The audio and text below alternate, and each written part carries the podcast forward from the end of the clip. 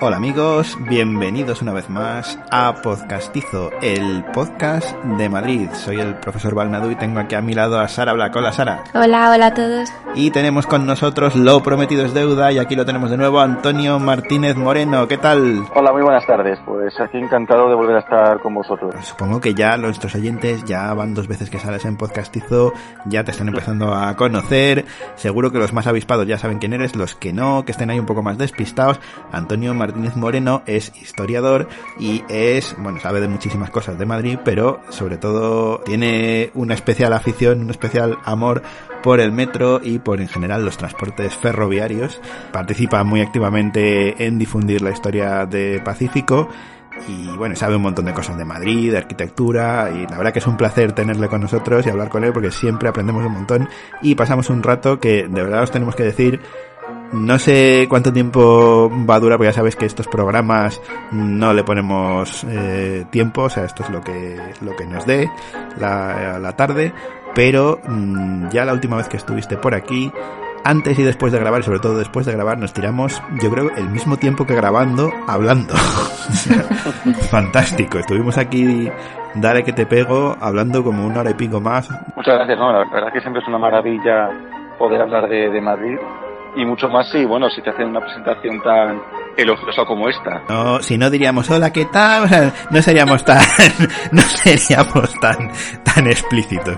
No, además que aquí siempre traemos gente que es interesante, oye, porque si no, la gente que escucha podcastizo ya tiene un nivel, ya escucha muchas cosas de Madrid, aunque bueno, nos quedan todavía, vamos, no hemos, no hemos cubierto, es lo que comentábamos en el programa 100, que con algún otro invitado, que es que a día, después de seis años hablando de Madrid, de 100 programas oficiales y otros tantos no oficiales, no hemos cubierto todavía ni un porcentaje minúsculo de la ciudad. O sea, nos quedan cosas importantísimas. De, de lo típico que visitarías en un viaje de tres días. Sí, sí. O sea, ¿cómo no vas a ir al Palacio Real, nos por queda, ejemplo? Pues no hemos hablado. Nunca hemos hablado del Palacio Real. Yo lo digo porque es una de las cosas que tengo ya ganas de hablar. Lo que pasa es que, claro, no queremos hablar a la ligera y contar lo que cuenta todo el mundo. Uh -huh. Hay que preparar un claro. programa como es debido. Entonces, yo aquí preferimos esperar a que cuando sea el momento adecuado y lo tengamos bien preparado, sacarlo antes de que hablar sin más. Así que, claro, que nos queda Madrid a punta pala todavía para, para hablar.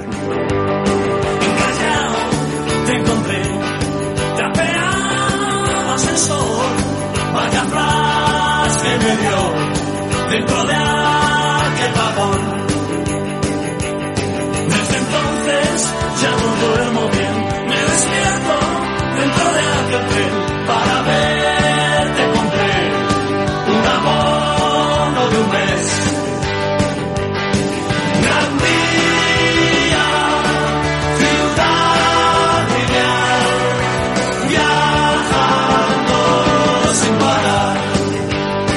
Y es muy interesante además el programa de hoy. Yo creo que no hemos hecho tantos programas sobre patrimonio histórico industrial, en concreto ferroviario. Yo, vamos. El metro, sí, no hemos hablado mucho aún y eso que, bueno, recientemente tuvimos aquí centenario del metro uh -huh. en, en, el, en el año 19 y bueno, quizá, quizá era más momento de hablar de eso, pero en realidad no, porque bueno, hablar del metro cuando todo el mundo habla del metro, pues no tiene, no tiene gracia, ¿no? Es mejor hablar ahora que ahora ya no tanta gente habla del metro, meternos en profundidad a hablar del metro, quiere decir que realmente nos interesa el metro. Yo lo veo así, no sé, igual soy un poco idealista.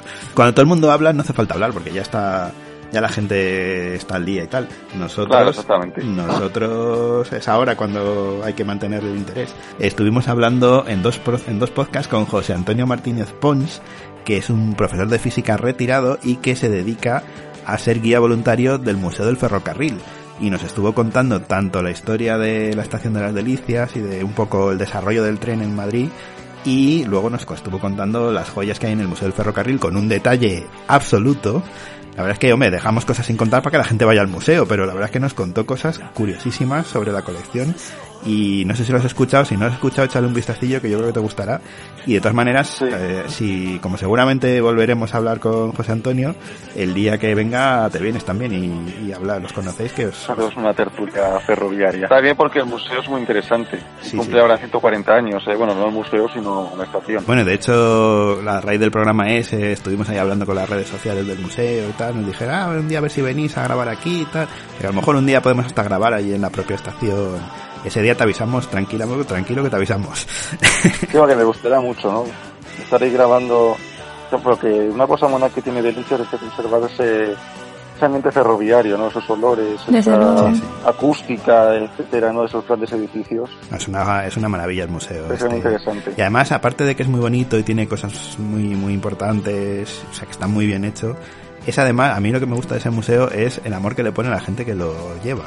Que, que no es ni mucho menos el típico museo, mucha gente altruista que se dedican a, a formar asociaciones para reparar los trenes, estos otros que llevan los trenes, estos pequeñitos, que suben los niños, o sea, una serie de cosas, o sea, que se nota que lo tienen muy vivo y que lo, el mercado este que hacen de juguetes, El mercado de motores, etcétera. Sí, es un mundo que es muy, es muy pasional, ¿no? sí, sí.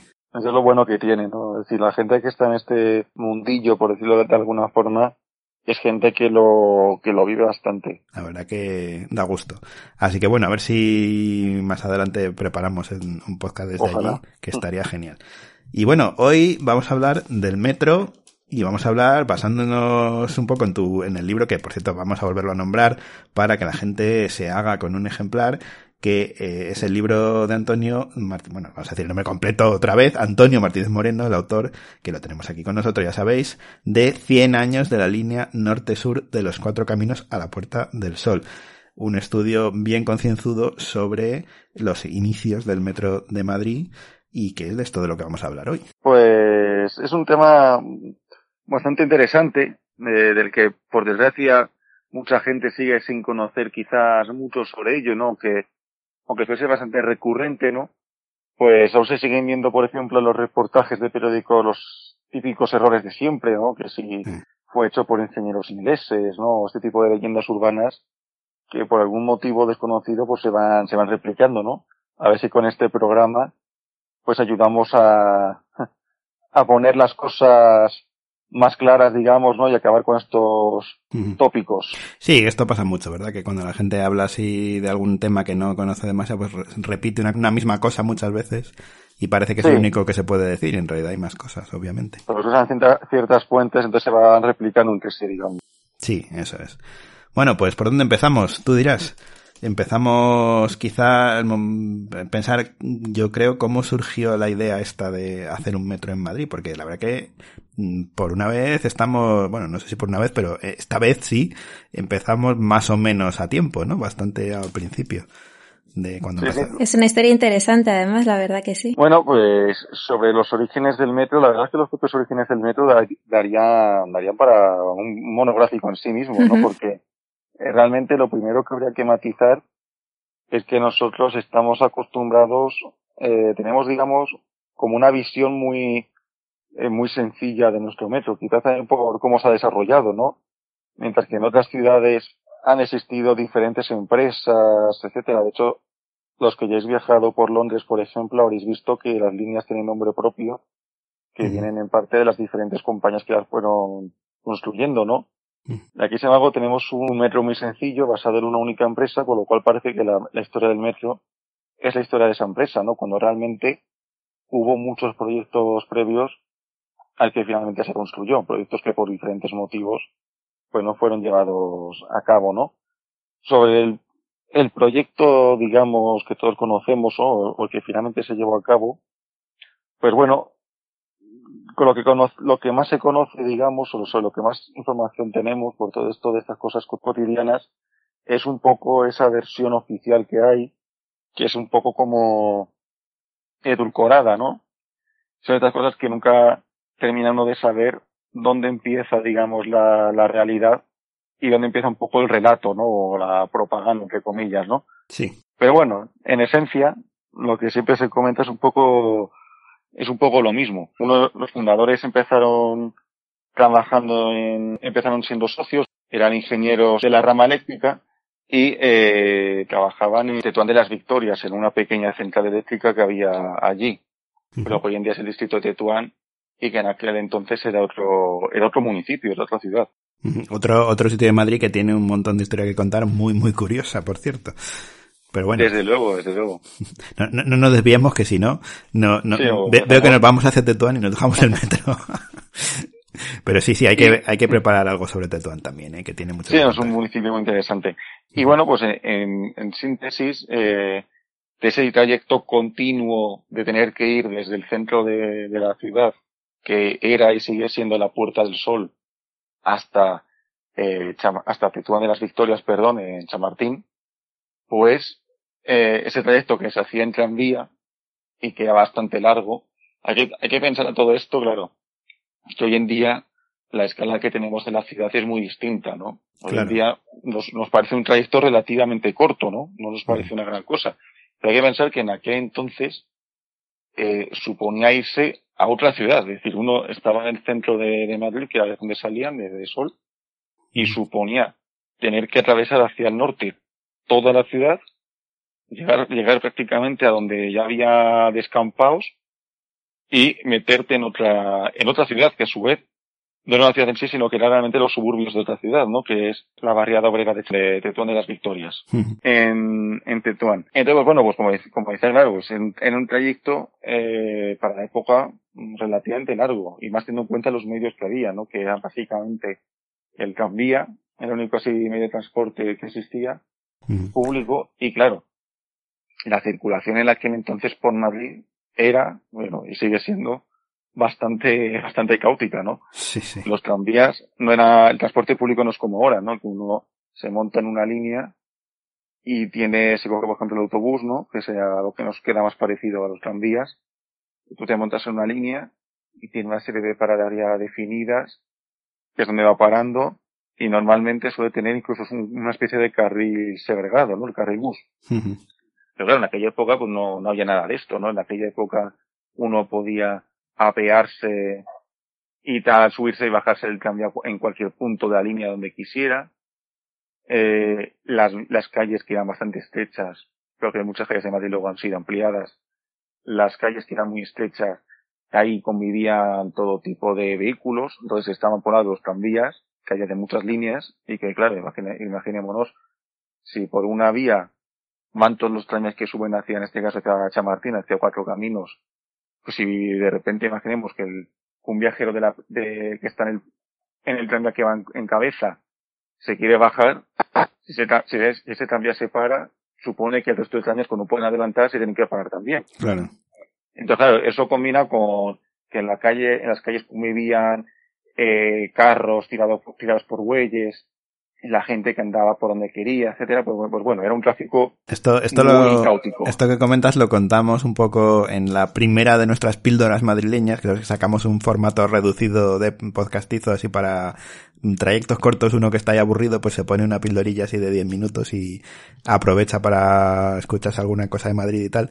Y la primera que hicimos fue sobre el primer semáforo de Madrid, curiosamente, y con- como se comentaba eso, estuvimos leyendo así en, en periódicos de la época y tal, Claro, todo en los años 20 ya, o sea, hace más o menos 100 años. Y, y claro, contaban eso, que, que antes la gente, por ejemplo, para cruzar la calle, aunque viniesen coches o viniese, ya había algo, ya empezaba a haber coches, y, o viniese el tranvía o viniese lo que viniese, pues sencillamente se bajaban y punto. Y entonces era un poco aquí, sálvese quien pueda, ¿no? Claro que sí. Era, no había ningún tipo de orden ni concierto. O sea, por lo visto empezó con este primer semáforo, pusieron un primer pitido que un poco indicaba cuando había que pararse y cuando se podía cruzar. Porque claro.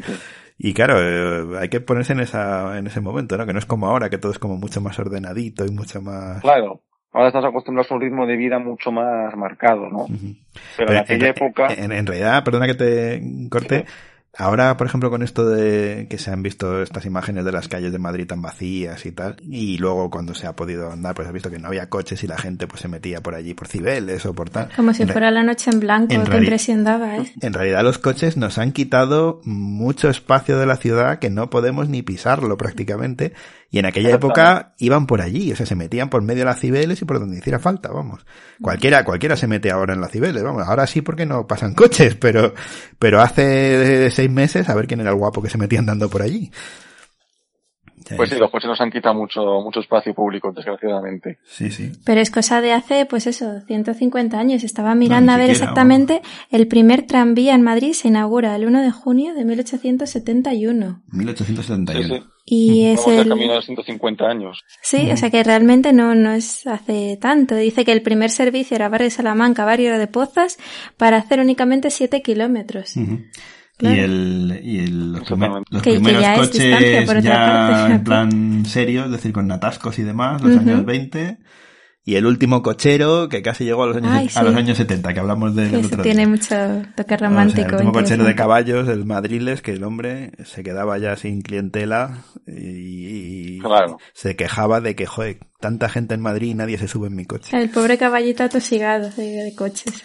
Qué cosas, qué cosas. Pero bueno, en realidad el metro contribuyó un poco a eso también, ¿no? A hacer que las distancias en la ciudad se, se empequeñeciesen. Acortasen. Se convirtiese el, el espíritu del madrileño de hoy en día, que todo está al lado, aunque en realidad tengas que andar durante lo que para gente que vive a lo mejor en un pueblo le parece algo lejísimo. es verdad, todo ¿no? está aquí, somos de aquí. es muy madrileño, exactamente. Sí, sí, sí. No, pero de, de hecho lo comentas en tu libro, Antonio, también, con que, que había ese, ese resquemor de, uy, esto del ferrocarril y del Esto metro. no va a servir para nada. No, no va a hacer que, que igual, pues claro, los tranvías pierdan clientela, ¿no? Y sin embargo, no, lo que hace es atraer a más gente, ¿Quién, poder quién va a querer permitir a la meterse, gente... ¿Quién va a querer meterse bajo tierra? Qué horror, ¿no? Claro. Sí, bueno, eso es uno de las de los argumentos que hubo en su momento en contra de la construcción del metro, ¿no? Que bueno, pues en un país tan soleado, etcétera, ¿no? Y con realmente Madrid, hay que decirlo, que tenía un tamaño muy pequeño en comparación con otras ciudades donde había metro, ¿no? Era un, era básicamente un pueblo grande, ¿no? Era que a principios del siglo XX, ¿no? Entonces, bueno, pues muchos decían que no iba a tener éxito, ¿no? Luego, pues, obviamente se, se equivocaron, ¿no? El metro fue un éxito. Y eso también empujó a su vez a los tranvías, ¿no? Porque al final lo que haces es generar tráfico, ¿no? Y las líneas de metro se complementan con las de, con las de tranvía. Claro. Rebobinando un poco al tema de, lo, de los orígenes. Bueno, pues como íbamos diciendo, eh, claro, en aquella época, pues irse a Tetuán era, pues era un, era un trayecto bastante largo. Entonces, pues, estos ingenieros que habían, habían tenido ocasión de, de poder estudiar y viajar al extranjero, que habían eh, conocido el metro de París, el de Nueva York, por lo tanto conocen cómo, funcionaban esos sistemas de transporte urbano, pues no podían evitar, digamos, hacer esa comparación, ¿no? De cuánto tardó en el tranvía y cuánto tardaría, sin embargo, si tuviese, si hubiese algo parecido a lo que hay en estas ciudades, ¿no?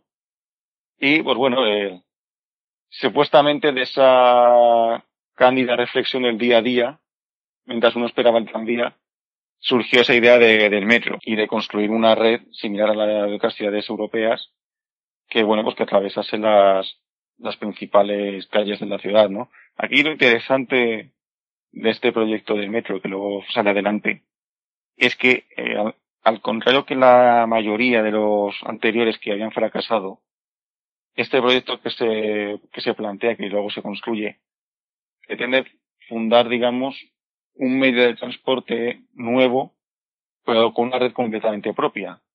Es decir, en vez de construir una línea o varias líneas que sirviesen, digamos, de apoyo, de complemento a la red de tranvías que ya existía, Sí, que fuese una red por Es- sí misma, digamos. Exactamente, esta red, este metro, ¿no? Nace con esa pretensión de ser una red por de no ser un, una muleta de los tranvías. Y de hecho, si uno comprueba las líneas de metro que se proyectan y se construyen en esos años y las compara con las líneas de tranvía que existían, uno puede ver cómo, eh, pues bueno, son muy similares. De hecho, bueno, hay líneas de tranvía o de metro, según como se vea, que sus recorridos son iguales. Y te iba a preguntar yo, dices que antes de este proyecto que, que claro, me imagino te refieres al de Otamendi, ¿no? Y, Sí. y compañía, antes hubo otros proyectos que fracasaron. Mm. Y, y, y cómo es que, qué, qué, qué pasó para que fracasasen? ¿Qué, qué es lo que...? Bueno, pues ese es un, pues eso decir es muy buena pregunta, ¿no? La verdad que, bueno, las cosas son bastante variadas, ¿no? Y en algunos casos daría para eh, profundizar en investigaciones interesantes. Pero bueno, en, en síntesis, para tampoco aburrir, entre comillas, a nuestros oyentes con divagaciones, en síntesis lo que tenemos que tener también en cuenta es que, claro, eh, estamos hablando de una realidad muy distinta a la actual, ¿no? Si hoy en día el metro y igual que los autobuses, etcétera, el transporte público en general, eh, lo consideramos, como dice su propio término, público, ¿no? Ujú. Claro, en aquella época no era así. Los transportes públicos realmente eran de, titu- de titularidad privada. Eso quiere decir que, por ejemplo, en este caso que estamos hablando de los metros, de los ferrocarriles metropolitanos, uno tenía que pedir, bueno, plantear, mejor dicho, un proyecto a- al Ministerio de Fomento, a través de la ley de ferrocarriles secunda- secundarios estratégicos. Con ese proyecto tú pedías una licencia para explotar una línea de ferrocarril y una vez que, consigue- que conseguías esa licencia, que no era fácil, porque claro, tenías que hacer un proyecto que fuese Claro. eh, viable técnicamente, ¿no? O que el ministerio lo aprobase. Pero y una vez que conseguías esa, esa licencia, tenías que hacer lo más complicado, que era construirlo, ¿no? Y como podemos pensar, pues claro, construir este tipo de medio, en general cualquier medio de transporte, ¿no? Pero este en concreto que es subterráneo, pues tiene un coste muy grande. Entonces, claro, tienes que encontrar la forma de construirlo, ¿no? ¿Quién quiere arriesgar ese capital para poder construirlo? Claro que debía de ser un dinero importante, claro, porque además es una obra que no es sencilla precisamente, ¿no? Claro, exactamente, ¿no? Es una obra bastante, bastante compleja. Y eso, y eso que en principio, yo tengo entendido, no sé si me equivoco, que en principio el subsuelo en Madrid es relativamente asequible, o sea, relativamente sencillo el, el horadarlo, digamos. No sé si me equivoco, yo Sí. he oído eso, ¿no? Que, bueno, de hecho, a juzgar por cómo está Madrid por debajo, que es un queso un queso. gruyere, pues no debe de ser muy complicado, porque, en fin, yo recuerdo todavía las últimas épocas que, donde se amplió la red de metro, que tampoco hace tantos años, y hubo una Mm. época que, de una serie de años que se amplió bastante.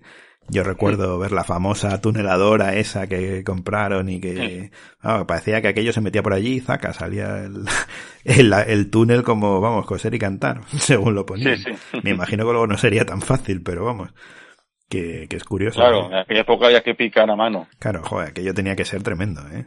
Y, Claro, eh, prácticamente unas, unas condiciones literalmente infernales. Sí, sí, sí. La verdad es que es que es verdad, claro. Ahora, Claro. hoy en día con estas máquinas es más sencillo, pero en la época aquella, a pico y pala, eso... Y además ahí era difícil, imagino, que, que pudiera llegarles pues algún, algún suministro, ¿no? De algo, porque sí que, yo sí que he leído sobre los tranviarios, ¿no? Que decían los conductores Sí. de tranvía, uy, pasábamos mucho calor, pero por la ventana nos pasaban agua, refresco, tal, o los camareros de las aceras, desde la cabina, tal. Pero claro, ¿qué hacías ahí? Sí, Construyendo metido- bajo tierra.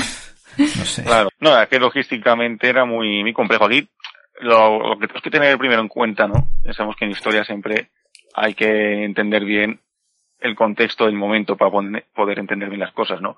Y claro, aquí lo primero que tenemos que tener en cuenta, ¿no? Más allá, más allá de esas consideraciones que hemos dicho previamente del tamaño de la ciudad, etcétera, es que aquí estamos hablando de hacer algo eh, nuevo que no existe, ¿no? Por lo menos en España, mejor dicho, aunque en el extranjero hay algunas experiencias, etcétera, aunque también es verdad que si uno viaja, verá que el metro de Londres es de un tipo, el de Budapest, que se considera el segundo más antiguo del mundo, es de otro tipo, el de París es de otro tipo, ¿no? Cada, al final cada ciudad tiene un poco una solución diferente, ¿no? Ante este problema. Y claro, al final aquí en, Ma- en Madrid, en España, te enfrentas a, a- a ese, a ese problema, ¿no? De hacer algo que aquí no existe, ¿no? Y que de hecho, para ciertos eh, aspectos como el de los trenes, ni siquiera había tecnología suficiente para fabricar según qué cosas, ¿no? Para que nos pongamos un poco en idea. Entonces, claro, uno tiene que eh, literalmente romperse la cabeza para ver cómo saca, cómo saca Claro. adelante esto, ¿no? Claro, porque el metro de Londres es de 1863, que es el, Sí, sí, muy antiguo. el más antiguo. Claro, es que la diferencia, diferencia. la diferencia son 50 años, vamos, así en números redondos. Mm. 50 y pico Sí. años desde que se empe- hizo empezó el de Londres hasta que empezó el de Madrid.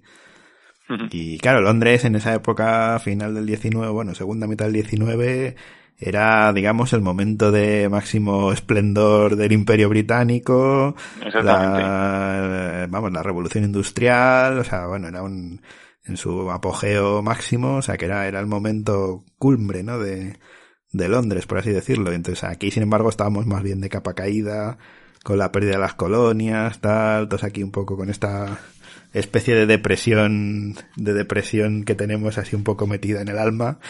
Y, y claro, la cosa cambia bastante, ¿no? Sí, Mesoneros Romanos decía que ya a mitad a finales del siglo XIX había 57 fábricas y talleres de herrería. O sea que lo que era, pues eso, para los Simones bien, pero para Claro. construir otras cosas no sé yo. Bueno, Claro, No, al final la cuestión es que, claro, eh, Londres, por ejemplo, que es donde se hace eh, primeramente el metro, era una ciudad muy grande ya en aquel momento, ¿no? Claro. Como, como bien decís, bueno, pues la etapa victoriana de la historia del Reino Unido, ¿no? Y es la época, digamos, de mayor esplendor. Y en aquel momento Londres es, de hecho, la ciudad más grande del planeta, ¿no? claro. Algo parecido pasa pues con las otras ciudades en donde se hace el metro, ¿no? Pues eh, París, Nueva York, Budapest, Viena, Berlín, ¿no? Son las grandes ciudades del momento, ¿no? Madrid no está en esa categoría, ni mucho menos, ¿no? Madrid era, por eso decir, un pueblo grande eh, a finales del 19, principios del 20, ¿no? Aquí Mm. precisamente lo interesante de todo esto, ¿no? Y que es algo, desde luego, digno de admiración, es que, eh, bueno, pues las personas que ponen en marcha el metropolitano, que por cierto no las hemos mencionado, ¿no? Ya hemos dicho antes a Miguel Otamendi, ¿no? Que como se quedó de director de la empresa es, digamos, el más conocido, ¿no? Y el que estaba en el día a día de la empresa, ¿no? Pero también formaban parte de este trío de emprendedores, como se diría hoy en día Carlos Mendoza y Antonio Echarte. Ujú. Interesante de todo esto, ¿no? Lo que es digno de admiración es eh, el ser capaces de construir algo pensando mucho en el futuro, ¿no? Porque el metro en aquel momento es verdad que era un medio de transporte que se quedaba muy grande y para una ciudad tan pequeña, ¿no? Pero en poco tiempo la ciudad va a crecer muchísimo, en parte también debido al metro. Y, eh, bueno, de hecho, la línea 1, a los 50 años de construirse, se, quedó pequeña y hubo que ampliar el tamaño de las estaciones, Es ¿no? verdad, sí, sí. Sí, pero claro, Ma- Madrid es que creció a un ritmo enorme desde principios del siglo, perdón, sí, principios del siglo XX, que tenía, eh, hablo así de, de memoria, pero tenía algo más de medio millón. En 30 años, que más o menos en la época de la República, llega al millón, es decir, más o menos duplica su Sí, población. Y en estos años es donde se urbaniza a grandes rasgos el ensanche, ¿no? Claro, sí, sí, no, Madrid, el Madrid hoy en día, claro, es todo fruto del siglo XX, está claro. Eh, Claro, y luego, bueno, luego en la segunda mitad del siglo XX creció aún, aún mucho más rápido, porque pasó de ese millón a los tres millones en, también en poco, en, en un par de décadas, ¿no? Entonces, pues bueno, pues el- el en ese sentido, eh, la construcción del metro se adelanta mucho a lo- al futuro, a los acontecimientos, ¿no? Y permite construir una, una red que, como decía, y es algo que se le criticaba mucho, claro, parecía que era algo innecesario para el Madrid de aquel entonces, Ujú. pero que enseguida, en cuanto la ciudad empezó a crecer a ese ritmo tan acelerado, eh, pues hizo evidente su, su necesidad, digamos, ¿no? Sí, siempre, siempre que se hace algún proyecto de este estilo sale algún, algún iluminado que dice, ah, esto no va a servir para nada, no sé qué yo. Aún me acuerdo de cuando, en la época esta que, cuando entramos en la Unión Europea y empezó la construcción más, vamos, el mayor incremento en la construcción de autopistas y de autovías y demás, que alguno decía, ah, esto total no, no va a ser necesario porque no va a crecer el parque automovilístico, tal, joder que se creció. Vamos, creció con creces. Pero yo creo que con todo ha ido pasando, ¿no? También con los ordenadores decían, bueno, pues cuatro o cinco personas en todo el mundo querrá un ordenador, porque esto para qué. Sí, sí. Hay, hay algunos, Claro, sí, sí. hay algunos gurús de estos que más valía que estuvieran callados porque luego, joder. Desde luego, mira, en ese sentido, eh, Miguelo también dice que es una persona bastante sarcástica. Eh, en un artículo donde defendía la necesidad, la utilidad pública del metro, los denominaba la eterna rémora del progreso, ¿no? ¿Qué, Entonces, razón decía, tenía? Sí, sí, desde luego. Y decía, claro, pues esta gente decía, él, es la que en su momento se opuso a la construcción de los tranvías, o decía que eran insuficientes. Claro. Decía, es. y luego cuando se propuso la electrificación de los tranvías, dijo que tampoco era necesario. Y ahora son los que dicen, decía hablando del en presente, ¿no? Que con los tranvías es suficiente que para qué queremos el metro. ¿no? Claro. Y los llamaba así la, la eterna remora del progreso, ¿no? Claro, seguro, seguro que en las cavernas en la edad de piedra habría alguno que diría que para qué queremos afilar las puntas de sílex. Total. No, pero Desde tiene, luego. tiene razón, claro. Y es verdad que, como él decía, ejercían en España una gran influencia social, que esto tú lo, lo recoges, y es así, es que al final tenemos que intentar saber ver más allá y agradecer, pues en este caso, a Charte también de Mendoza, que dijeron, no, vamos adelante, y, y bueno, aquí estamos. Y, y desde luego, y como a mí lo que me llama la atención es, claro, tuvieron que tener mucha fe en ese proyecto de que realmente fuera a salir rentable, porque claro, estaban arriesgando su dinero. O es que hubo algún tipo de, ya sabemos aquí lo que pasa, ¿no? De mm, negocios paralelos que bueno, igual digo yo, eh, por, por ser de abogado del, hacer de abogado del diablo, no pensarían a lo mejor, bueno, nos metemos aquí y ya sacaremos aquí alguna, algún contrato ilícito por ahí o alguna cosa así. Bueno, como suele pasar, eh, al final eh, la historia, digamos, no es eh, ni de buenos ni de malos, ¿no? Ni tampoco hay que caer ni en los romanticismos, ni tampoco en demonizar las cosas, ¿no? Y evidentemente aquí había de todo. Es verdad que, por ejemplo, eh, estos tres ingenieros, es verdad que apostaron muy fuerte por este proyecto, ¿no? Quizás el, el caso más simbólico es Miguel Otamendi, que era profesor de universidad, y dejó en 1914, que es cuando presentan el proyecto del metro, no, si no me falla eh, el año, es, en ese mismo momento cuando él, digamos, deja su puesto en la universidad para dedicarse por completo a esto del metro. Es decir, cinco años antes de que, de que se inaugure la línea, él ya deja su trabajo para dedicarse en cuerpo y alma a esto. O sea, que realmente veía ahí algo... Claro, es decir, ellos, es decir, ellos apostaban, es decir, obviamente consideran que su proyecto era de éxito y apostaba fuertemente por ello. Lo que es verdad que no quita que evidentemente, eh, para bien o para mal, España siempre ha sido un poco así. Pues, bueno, yo, yo creo que más que tuvo sus cosas. Yo, yo creo que más que España, porque aquí también somos muy autoflagelantes, ¿no? Siempre decimos Puede ser. como si aquí España fuera distinto. a Yo la verdad es que por lo poco que he visto, lo que haya podido ver, en el, que, bueno, nosotros hemos vivido en el extranjero algún tiempo y tal, yo no creo que seamos tan distintos de los demás. ¿eh? Yo creo que mm, es la condición humana, es así y ya está. A lo mejor puede darse con más o menos frecuencia en algún sitio, en otro, dependiendo de las circunstancias, pero la cabra tira al monte, yo creo. Vamos. Yo creo que es, pues es, es, lo que tú dices, que pues en todas partes hay gente y en todos los proyectos, como en este, en este que hablamos del metro y en cualquier otro, pues hay gente buena, hay gente idealista, hay gente que realmente lo hace porque piensa, aparte de que tenga que tener beneficio económico, obviamente, pero que es algo ventajoso y que es algo que va a ser bueno y que merece la pena el desarrollo y tal. Y luego pues hay siempre que gente que en cuanto ve eso, pues dice, ah, encuentran oportunidad de negocio no tan lícito, digamos. Pero vamos, yo creo que eso pasa en todas partes. Lo que pasa es que nosotros tenemos una tendencia especial a autoflagelarnos, me parece a mí. ¿eh? Eso es cierto. Eso, eso es que tienes bastante, bastante razón. Claro, yo creo que es eso. Además es que también es un poco cómo te lo tomes. O sea, si tú estás oyendo desde pequeñito, no, es que en España todo el mundo roba, no sé qué joder, pues es que al final te, te, deprimes, ¿no? Parece como que es verdad y entonces ya te, te, tiras los hombros, los brazos y dices, bueno, pues nada, a robar, pues si roban todos. Y sin embargo, en otro lado, si tú eres un alemán y desde pequeñito te están diciendo, no, es que los alemanes son los que más trabajan del mundo, tal igual, aunque no pegues palo, palo al agua, te crees que estás trabajando más que ah, nadie. pero una vez más es eso, es simplemente el, el, tópico, el, el sí, el sí, seguir adelante y hacerlo lo mejor posible. Y luego, por ejemplo, tener esa verdad que comentabas en Alemania y también, eh, yo que soy maestra de, de primaria, ¿no? Decían, uy, pues sabes aquí lo que es muy típico. Yo pensaba que me iban a dar algún consejo pedagógico. No, no, es que es llenar el coche de billetes y meterlo en el banco sí, de la sí, cuenta sí. de Suiza, que por, por lo visto es muy habitual en profes de primaria. En zonas fronterizas de Alemania, por lo visto, tienen ciertas costumbres bueno, de viajar a Suiza también. y no hacer turismo precisamente. Y no les sorprende. ¿eh? O sea, que son cosas que, bueno, pues oye, que sí, que nosotros hacemos cosas muy mal y seguro que, y no te digo yo que a lo mejor en determinados sitios no sea tanto y aquí sea más o lo que tú quieras, pero vamos, que la media yo creo que nos da parecido. Pero vamos, la opinión pública sí, yo no haría mucho todo. caso, ¿eh? porque Antonio, aquí en este caso del proyecto dijeron que, pues eso, que la opinión pública estaba bastante escéptica, ¿eh? no, no daba la cosa lo diciendo que aquí... bien, por fin aquí hay unos señores que arriesgan y que se ponen... No, decían lo, que eso para qué. Lo cuentas en el libro, ¿no? Que claro, el espíritu era así un curioso. poco diciendo, uy, esto, ¿dónde se van a meter? Sí, la, la, prensa es verdad que parece ser que una parte importante era bastante escéptica con el, con el proyecto, aunque bueno, como siempre hay detractores y gente que está que está a favor. Claro. Aquí, eh, bueno, lo que es interesante, no, lo destacable es que bueno, estos emprendedores, como los llamaríamos hoy en día, uh -huh. eh, lo que hacen muy bien es saberse rodear de la gente, eh, digamos, mmm, importante, ¿no? Eh, con influencias, fines, quizá. ¿no? Con gente influyente, exactamente, Exacto. no sería ese un término.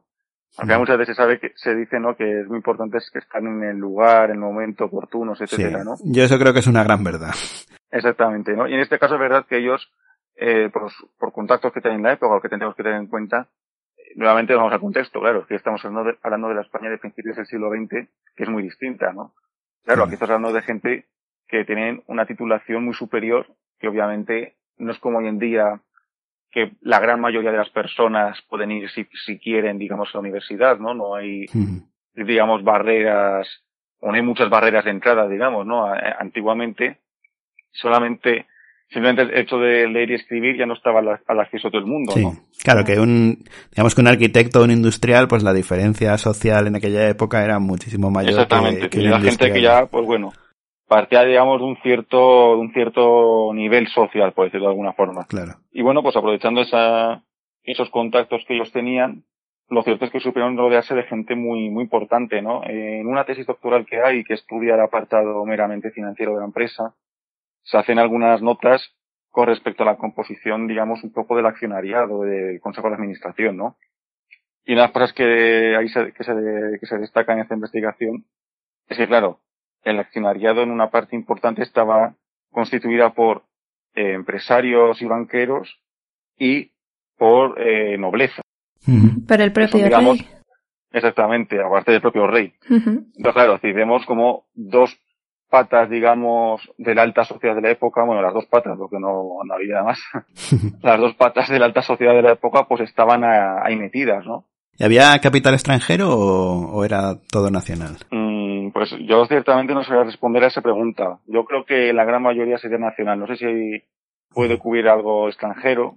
Sí. bueno, estas cosas de inversiones eh, siempre hay, por ejemplo, los tranvías en su momento eran todos de origen extranjero, es decir, las empresas, ¿no? Sí, sí. Pero en el metro yo diría que, que, el capital y todo era nacional. De hecho, ellos, ellos en los folletos, digamos, de época, resumen mucho de ese carácter patrio. De los materiales, de los trabajadores, ellos te dicen que todo es español. Entonces yo supongo que el capital, por lo menos en un porcentaje muy, muy alto, sí debía ser nacional. No pensemos que de esos 10 millones que al final Cámara Rica consiguen, digamos, acumular, de esos 10 millones, aunque necesitaban 8, al final consiguen 10, de esos 10, la mitad los pone el Banco de Vizcaya y otro millón lo pone, lo pone el rey, ¿no?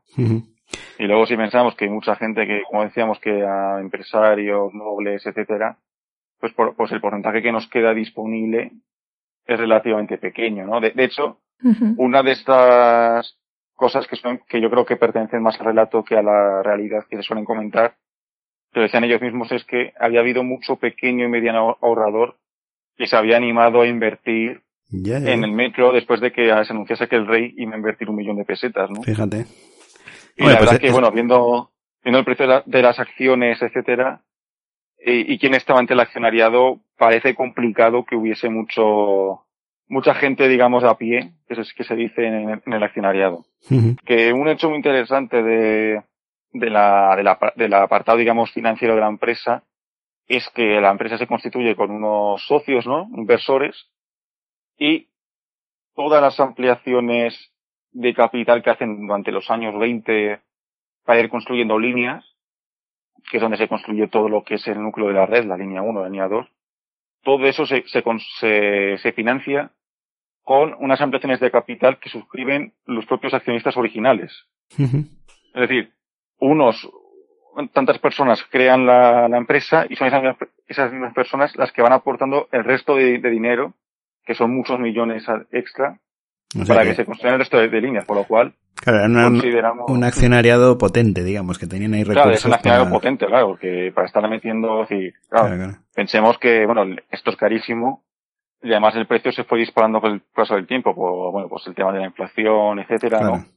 Entonces, claro, que por cierto... alguien que puede estar ahí manteniendo esa proporción de inversión con tantos millones de por medio, tiene que ser gente, bueno, pues con una situación en principio bastante holgada. Claro que iba a decir yo que hemos dicho que el proyecto eran 10 millones de pesetas, obviamente, para la gente que no, que claro, ya, ya hay gente que no está, ya no, que, que, que no recuerda ya las pesetas. Y bueno, 10 millones de pesetas son más o menos 60.000 euros, ¿no? De, de, de hoy en día. Pero claro, de hoy en día, que en aquella época era muchísimo más dinero, claro. Claro, claro, hay que pensar que la inflación que hay es, eh, es terrible. Es decir, tengamos en cuenta para que nos hagamos una idea, es decir, hoy en día un billete de metro cuesta un euro y medio. Que al cambio, eh, ¿cuántas pesetas pueden ser? 200 y pico, ¿no? Sí, por ahí, sí, sí. A ver que las pesetas, el cambio de pesetas euro ya me pilló un poco... Sí, 3 euros eh, son 500 pesetas, o sea que... Pues claro, sí, pues, pues, un euro y medio, fíjate, do- 200 200, pesetas 200 y ser, pico, ¿no? sí, sí, sí. Claro, porque, porque, pues, cuando se construye el metro, los billetes cuestan 0,15 céntimos de peseta. Fíjate, Claro, fi- fi- fijémonos cómo han cambiado los, lo- los precios, ¿no? Claro. claro, una Pues si barbaridad. multiplicamos esa proporción a, lo- a los 10 millones, pues claro, te sale una suma bastante estratosférica. Sí, sí, sí, sí. Sí, sí. La verdad que eh, es una, es toda una iniciativa, ¿eh? desde luego. El arriesgarse a hacer esto. Y luego a mí me llama la atención también cómo sería el momento de iniciar las obras, abrir un agujero, porque claro, esto parte de la Puerta del Sol. O sea, la Puerta del Sol, que es un sitio de lo más céntrico, de lo más castizo, tal, que de repente vieran allí empezar a hacer un boquete y meterse bajo tierra desde la Puerta del Sol. Claro que tuvo que ser bastante impresionante, ¿no? La gente que viese aquello empezar y tal. No sé, y, y qué se encontrarían al escarbar por ahí debajo, porque seguramente aparecería alguna que otra cosa, ¿no?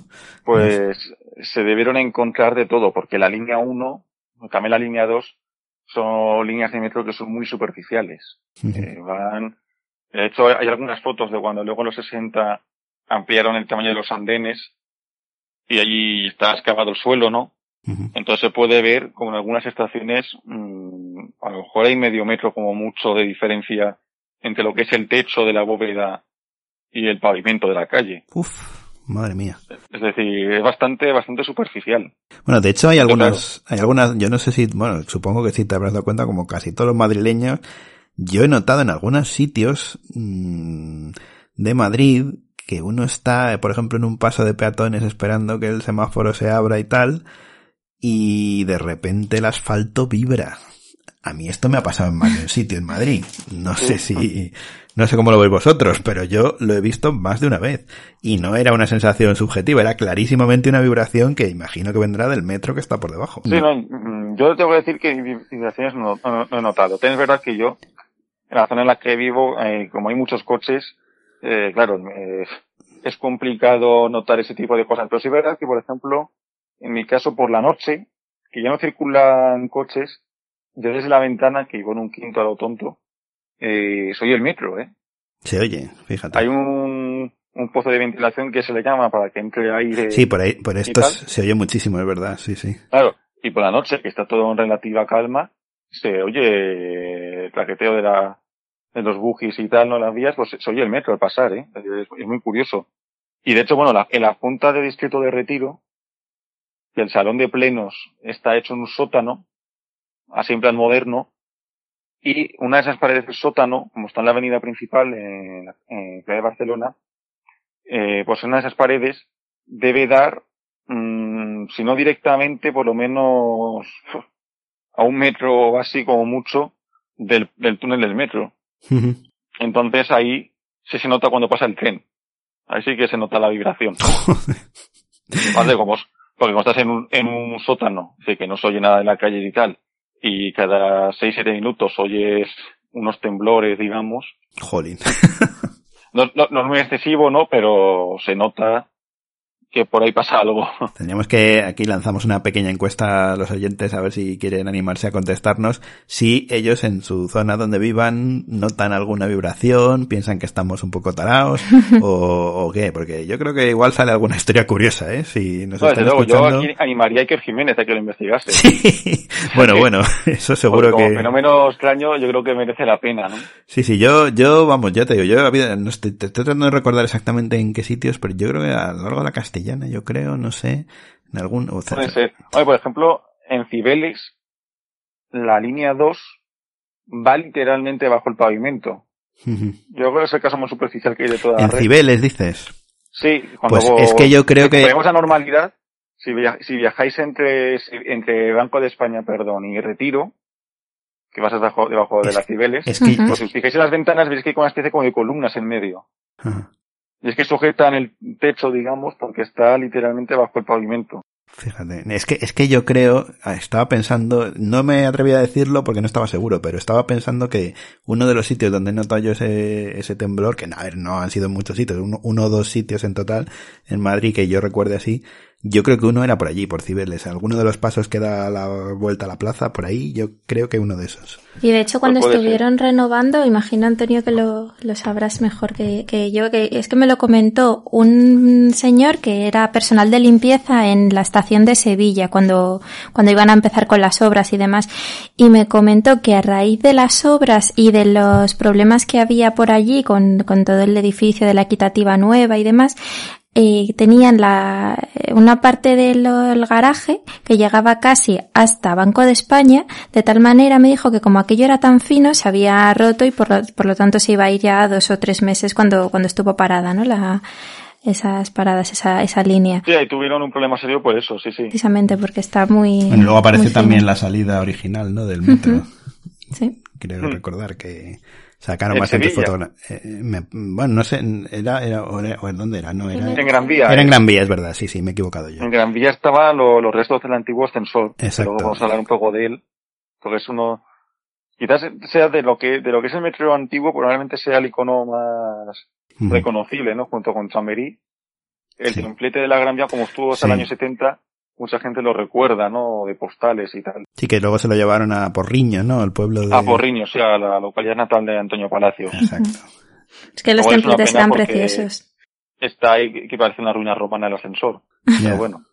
Yo, aunque eh, me- yo he ido por ahí en las redes, me ha llegado por ahí la idea de que igual pensaban hacer una réplica o algo así, volverlo a poner ahí. En... Sí, el proyecto original, eh, perdón, el proyecto original no, el proyecto que hay de, de reforma, digamos, en Gran Vía, eh, plantea, como tienen que hacer un ascensor, plantean hacer una réplica. Ahí lo que pasa claro, tendremos que ver qué réplica se hace. Claro. Pues claro, el concepto de réplica es muy, eh, muy peculiar, digamos. A ver si va a ser una réplica sui generis y ponen Sí. ahí, vete a saber el qué, ¿no? Claro, hombre, lo suyo es, claro, lo suyo es eh, utilizar el original si lo tienes. Claro, que pasa Pero que, el bueno, ayuntamiento no lo quiere devolver, digamos. claro, eso me imaginaba yo, que me imagino que en Porriño no les hará ilusión, pero bueno. Bueno, pero Claro, entonces, pero bueno. alguna solución se encontrará, supongo. Bueno, entonces estábamos, estábamos hablando del inicio del proyecto, un proyecto fundado por gente con posibles y con impulso para darle forma y que empiece el metro en Madrid, con sus críticas, con su gente aprovechada alrededor, como siempre, pero en principio una cosa, una iniciativa positiva. Y bueno, Sí, claramente. ¿cómo se, cómo continúa la cosa? ¿Cómo deciden? Bueno, me imagino que claro, la opción de Sol pues parecía casi lógica, ¿no? El- porque además es que lo que tú dices, la ciudad tampoco daba para mucho más, ¿no? Claro, es una ciudad que en aquel momento es muy, muy reducida. Tengamos en cuenta, claro, que, que Madrid eh, ocupaba, siendo bastante generosos, lo que hoy serían los distritos de Chamberí, Salamanca, Retiro, Arganzuela y, y Centro, ¿no? Eso es. Y digo siendo generosos porque eh, de todo lo, de todo lo que es el ensanche, la mitad estaba sin urbanizar Claro, y toda la zona del, del sur y parte del este a fábricas y tal, ¿no? claro. Sí que realmente lo lo que era final- zona de viviendas era más reducido en realidad. Claro, al final, zona puramente, digamos, de vivienda, etcétera, lo que te quedaba era, a grandes rasgos, la zona de, de Chamberí de Salamanca. Ujú. Sin embargo, aciertan mucho, eh, ellos estudian muy bien en la, la ciudad de Madrid, etcétera, ¿no? Y, y digamos que aciertan bastante a la hora de orientar las líneas porque eh, la línea 1, que es la más importante, por lo menos en esta primera e- etapa, y que tiene orientación norte-sur, va a coger, digamos, eh, pues de, de alguna forma, el sentido del crecimiento de la ciudad, que es hacia el norte. Claro. Entonces, en ese sentido está bastante bien orientada. Y luego, pues bueno, como comentábamos antes, lo que ellos hacen es, est- es estudiar la red de tranvías y cuáles son los trayectos, digamos, más interesantes. Entonces, hay, el primer trayecto que ellos piensan es el de Puerta del Sol a Cuatro Caminos, que encima es el que ellos les venía bien por la famosa central eléctrica en la que trabajaban allí en Tetuán. Ah, encima. Esta claro. línea hay que decir que originalmente es desde Cuatro Caminos hasta Tirso de Molina, que ah, se llamaba Progreso en aquella época, la Plaza del Progreso. Sí. Plaza que luego, eh, por un motivo que yo tengo que decir que no sé exactamente cuál, tengo pendiente de investigarlo, eh, pero por algún mo- eh, motivo, eh, eh, la parte que hay desde, desde Sola Tirso de Molina no la construyen en un primer momento. La dejan para inmediatamente después. No sé si es por un tema de financiación o bueno, con esa parte tuvo varios cambios o mejores por eso, pero no sé el motivo exacto, digamos, no tengo conjeturas, Pero, pero el caso es que eso lo acortaron, digamos. O sea, no llegaron hasta, hasta Tirso de Molina, sino que... Se quedaron en Sol, exactamente. Ajá. Luego Tirso de Molina llega dos años después, cuando llegan hasta, cuando van a Tocha, pasan por, por Tirso de Molina. En parte porque la concesión que tenían administrativa se obligaba a pasar por allí, claro. Que por cierto, a los oyentes habituales ya lo habrán escuchado, pero si hay alguno nuevo, pues, o bueno, quizá a los habituales se les haya pasado, tenemos por ahí, eh, hace unos cuantos podcastizos, hablamos, nada, un pequeño corte sobre contando la leyenda famosa esta de los fantasmas de Tirso de Molina. Leyenda urbana. Tenemos ahí un pequeño radioteatro de la leyenda urbana, claramente, pero luego contamos el detallito este que no sé si tú nos confirmas o, o lo metes también dentro de la especulación, aunque yo creo que ahí sí que hay algo más de verdad que, que al parecer en las paredes del metro de Tirso de Molina hay ahí unos enterramientos de los monjes de, del convento que había justo en esa plaza. Que lo dejaron tal cual. Dijeron, ¿para qué andar aquí? Que dijeron, a ver qué hacemos con esta gente, bueno, lo dejamos aquí y ya está. Exactamente, es, es una, una historia, digamos, que se suele repetir mucho, ¿no? Claro, por eso te pregunto a ver qué, cómo desgranamos el, el grano de la paja, a ver cómo lo... Pues eh, yo tengo que decir, en honor a la verdad, que no que no puedo ni confirmar ni desmentir, ¿no? Es decir, tengo que decir que mm, eh, por un lado conozco que sé que por ejemplo Otamendi, que era el que luego queda de director, en una correspondencia interna desmiente que hayan hecho eso, Ujú. aunque es verdad que es el tipo de cosas que tampoco uno confesaría haber hecho, ¿no? Claro, exacto. Sí, tampoco sabemos qué valor puede tener eso realmente, ¿no? Pero es verdad que yo, tam- que yo tampoco he, he leído nada que realmente puede que pasase, ¿no? Es verdad que allí eh, había un antiguo convento que fue, de- que fue, bueno, en el proceso de la desamortización se derrumbó, etcétera, para, para dar lugar a la Plaza del Progreso. Y es verdad que, bueno, pues allí había un convento y que es posible, claro, que allí, pues, es, pues este, este tipo de convento, claro, que tenía muchos siglos de antigüedad y lo que se había estado enterrando gente, sí cabe esa posibilidad de que se encontrase algunos restos al excavar, ¿no? Claro, sí, Pero tengo que decir que, en honor a la verdad, yo sinceramente no, no tengo un documento, digamos, que me permita ni negarlo ni afirmarlo tajantemente, ¿no? Sí, el convento, que era el convento de la Merced, al parecer Sí. por allí estuvo Tirso de Molina y por eso luego llamarle a la plaza en su honor. Pero bueno, sí es verdad. Yo alguna vez he leído algo que decía que si en la prensa de la época se comentaba, pero realmente yo no lo he, yo no lo, he leído nunca en la prensa de la época, no, lo he comprobado realmente. Y no sé si eso lo dicen por mm, aportarle más realidad a la historia o no. Pero bueno, segu- seguramente alguna cosa pasaría, me imagino, porque cuando... Posiblemente alguna anécdota parecida a esa posiblemente haya, ¿no? Porque como decíamos, el metro es muy superficial, eh, Madrid es una ciudad con mucha historia, ¿no? Entonces, pues ahí excavando, probablemente se encontrarían de todo, ¿no? Claro. Lo que no sabemos es qué harían exactamente. Tenemos que tener en cuenta, claro que sí. Hoy en día tenemos esto de las fake news y tal, Claro. pues en aquella época, eh, no exactamente, pero siempre ha habido algo parecido, ¿no? Y es verdad que siempre ha habido, pues bueno, gente que le encanta desinformar y tal, ¿no? Y es verdad que, por ejemplo, al metro hay que decir que muchas veces se le acusaba un poco de todos los males, ¿no? Ujú. Que Claro. había Sie- Siempre, eh, X suceso, o algún derrumbe en alguna calle o tal, pues automáticamente se decía, esto es el metro, ¿no? claro, claro, claro. Sí, de repente to- todo es culpa del metro, de repente, ¿no? Claro. Ese, ese agujero extraño que está por ahí. Claro, yo es que también hay que ponerse en la, en la piel de la gente de aquella época. Que de repente te metan un tren, que ya de por sí era una cosa que bueno, a ver hombre, no era una novedad, pero bueno, que te la metan una peculiar, sí. bajo tierra. Porque claro, yo me imagino que más de uno tendría miedo de, oye, se me va a hundir la casa, seguro que me están... Claro, exactamente. Claro, es como cuando el cine, ¿no? Que venía el tren de frente y ostras que nos atropella. Pues imagínate ahí, que te meten en un agujero y por dentro va un tren y va pasando por debajo de mi casa. Y ostras. Claro, sí. Era una cosa que creo que para la época era, era completamente un shock, ¿no? Y de hecho es uno de los problemas, digamos, a los que se tienen que enfrentar cuando diseñan el metro, ¿no? Especialmente eh, Antonio Palacios y Joaquín Otamendi, que son los dos arquitectos de la empresa, es uno de los retos a los que se tienen que enfrentar, ¿no? Es decir, cómo hacemos que esto eh, no dé miedo, ¿no? Que sea atractivo para la gente, ¿no? Y tienen que, digamos, aplicarle, digamos, mucha imaginación para conseguir unos acabados, ¿no? Que junto con otro tema, junto con las seguridades, etcétera, pues bueno, haga que la gente sea menos reticente. Porque claro, en aquella época, eh, pues lo que decíamos, era un shock, ¿no? De hecho, los primeros días, cuando luego se inaugura el metro, en los primeros días, había muchísima gente que lo cogía por, por curiosidad, por morbo. Claro. Si te ibas a lo que entonces era las afueras de la ciudad, y claro, una cosa que es que era novedosa, ¿no? Te estás moviendo ahí a través de túneles bajo toda la ciudad. Tenías a, a, mujeres trabajando, que también en la época era algo es verdad. muy novedoso, ¿no? Y, claro, era todo, era modernidad pura, digamos, ¿no? en todos los sentidos.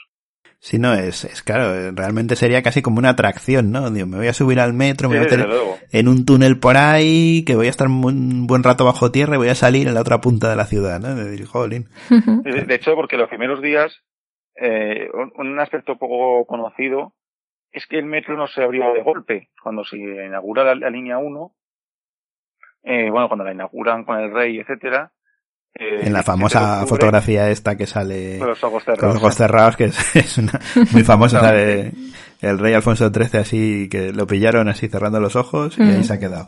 Exactamente. Pues el 17 de octubre del 19 se hace la inauguración oficial, pues bueno, pues con todas las grandes personalidades de la época, digamos, ¿no? Pero el servicio se pone en marcha dos semanas después, el día 31, al final del mes. Y se pone en servicio solo las dos estaciones terminales, es decir, Cuatro Caminos y Sol. Solo podía ir de una, de una a la otra, no, no paraban el resto. Ya, ya, ya. Las otras las fueron abriendo, decían que para que la gente se fuese acostumbrando, las fueron abriendo paulatinamente. Mm. Es decir, que en aquella época, es decir, en aquellos primeros días, cogías tu ticket y es que te dabas una vuelta por la línea entera. Claro. Y, y no hicieron alguna cosa como, yo que sé, el primer día, por ejemplo, dejar que la gente subiera gratis o algo así para estimular que, que, yo sepa no, no aplicaron ningún tipo de, de, tarifa especial, pero no, no parece que les hiciese falta porque lo que cuentan las crónicas es que ya el primer día eh, la cola que había, digamos, de gente para querer montarse, etcétera, era enorme, ¿no? Hombre, es que es comprensible, claro, una cosa así. Es, es parece, bueno, lo que contamos cuando del primer semáforo, por lo visto también, por lo visto la gente se agolpó allí el primer día que lo pusieron en marcha aquello.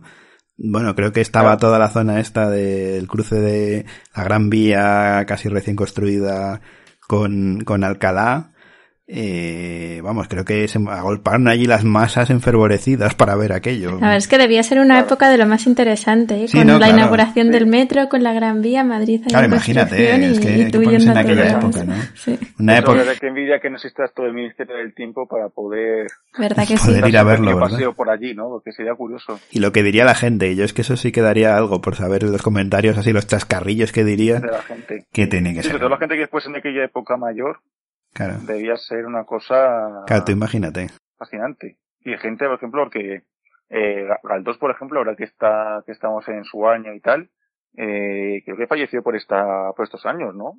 Yo creo que llegó a coincidir con el metro, ¿no? Sí, yo creo que sí, además fue últimamente. Creo que murió en el año 20 o así. Y yo creo que llegó a, a por lo menos a, a la inauguración creo que llegó con vida. Sí, justamente el 4 de enero de 1920 falleció. Ah. Aquí, aquí hemos echado mano de la Wikipedia, ¿eh? lo confesamos. 4 de... Porque ya, ya estaba muy mayor, ya iba con la silla de ruedas, yo no sé si iría, no creo, ¿no? Bueno, no sé, hombre, al ser una cosa así tampoco... Ah, pero bueno, es decir, que es una persona, digamos, muy del 19, ¿no? Claro. Todo lo que narró y tal, pues fíjate, si lo, 19, que, que también el, el, Madrid galdosiano, ¿no? Pues también era distinto al, del, al Madrid de los años 20 y tal, y aún así él, pues llegó justo a conocer esto, que claro, ¿no? Es decir, eh, es decir, comparemos, digamos, este Madrid del siglo XIX, que sí que era completamente pueblo, comparémoslo con el metro, ¿no? Es decir, qué cambio, ¿no? Sí, sí, no, está claro. Y claro, mucha gente debió ser ese sentido, pues eso, lo que decíamos, un, un completo shock. Pues sí, la verdad es que eso es. Y bueno, prueba de todo ello es que el primer día de funcionamiento, según cuentan, eh, circularon aproximadamente unos 56.000 viajeros, Uy, pues es un que montón. equivale a, equivale a casi a un 10% de la ciudad. No, no, es que además para la población que había, claro, es... Sí, teniendo en cuenta to- todo el que pudo. Fíjate que solo estaban abiertas dos estaciones, la de. Cuatro Caminos y la de Sol, y que circulaba solamente eh, trenes cortos que diríamos, es decir, de solo dos vagones, para que nos entendamos, cada seis minutos. Es decir, que no estaba ni funcionando a, a pleno rendimiento, que diríamos, ¿no? O sea que lo tendrían, así, estaría colapsado 55.000 entonces. personas, claro, casi sí. Sin Joder. cuentan, claro, que las colas que subían por la calle Montera, en Sol, que daban no sé cuántas vueltas, es decir, la Claro. gente tenía eso, un morbo, digamos, Hombre, es comprensible. saber vamos. cómo era aquello. Es que yo estoy seguro que si hubiéramos estado nosotros en la época esa, Habríamos ido para allá obviamente los primeros. habríamos ido a la cola todos allí a ver. Que luego igual la vuelta nos tocaba hacer la patita, ¿no? Porque si ya cerraban y no podías comprar billete. Sí, segura, seguramente, sí. Que más de uno volvió andando. sí, sí. Desde luego, no, es que debe haber muchísima expectación, ¿no? Ahora te comentabais el tema de la Puerta del Sol, claro, es decir, eh, pensemos que en abril empieza, digamos, el primer pozo de trabajo que se le llama en la Puerta del Sol, en abril del, año 17, y que durante unos dos años está la Puerta del Sol con esas vallas y tal, y claro, tienes que pensar que durante esos dos años la gente debía estar con esa curiosidad, ¿no? De decir, oye, aquí qué están haciendo. Sí, sí, sí. Y bueno, tienes por aquí en el libro también, cuentas un poco, he visto por aquí además un esquema hace un momento, de el tiempo que tardaban en, en hacer el trayecto, ¿no? De, de una estación a otra y de, bueno, la línea entera al final. Sí, porque en la inauguración hay varias crónicas de que por cierto no son del todo, digamos, coherentes entre sí, lo cual es llamativo, ¿no? Lo que claro, luego dices, pues con cuál me quedo, ¿no? Claro. Pero es verdad que con el tiempo, por suerte, sí, sí coinciden más o menos. Y eso, y hubo gente que, claro, eh, los varios periodistas y tal, que se dedicaron a cronometrar más o menos cuánto tardaba de estación a estación. Y es muy interesante, claro, comentábamos al principio del todo, claro, es que estamos diciendo que vamos desde el centro de la ciudad a las afueras y que tardamos menos de 10 minutos, Claro, cuando lo normal era tardar una hora. claro, Claro, claro. es que eh, a simple vista no somos conscientes de lo que eso supone, pero claro, es una auténtica revolución, ¿no? Es como cuando aquí se construyó la alta velocidad, ¿no? Claro, sí, sí, Que sí. ciudades que estaban muy lejanas de repente pasan a estar bastante asequibles, ¿no? Sí, no, no, es un cambio En total. términos ¿no? de tiempo y distancia. Bueno, de hecho, hoy en día, hombre, a ver, te puedes hacer una idea que si quieres, por ejemplo, cambiar de barrio o algo así, pues ya tienes que recurrir a eso si quieres llegar en un tiempo estimado razonable, ¿no? Si te pones a andar, en realidad te tiras, pues eso, lo que dices, una hora, dos horas. Claro, es decir, en Madrid al final, el Madrid que tenemos hoy en día, es inimaginable sin el metro claro, no, no. el transporte público en general, ¿no? Imagínate- no podría articularse. Imaginaos viajar de, de Plaza de Castilla a, pues no sé, a Carabanchel. tienes que, Claro. vamos, te tiras dos horas o tres andando.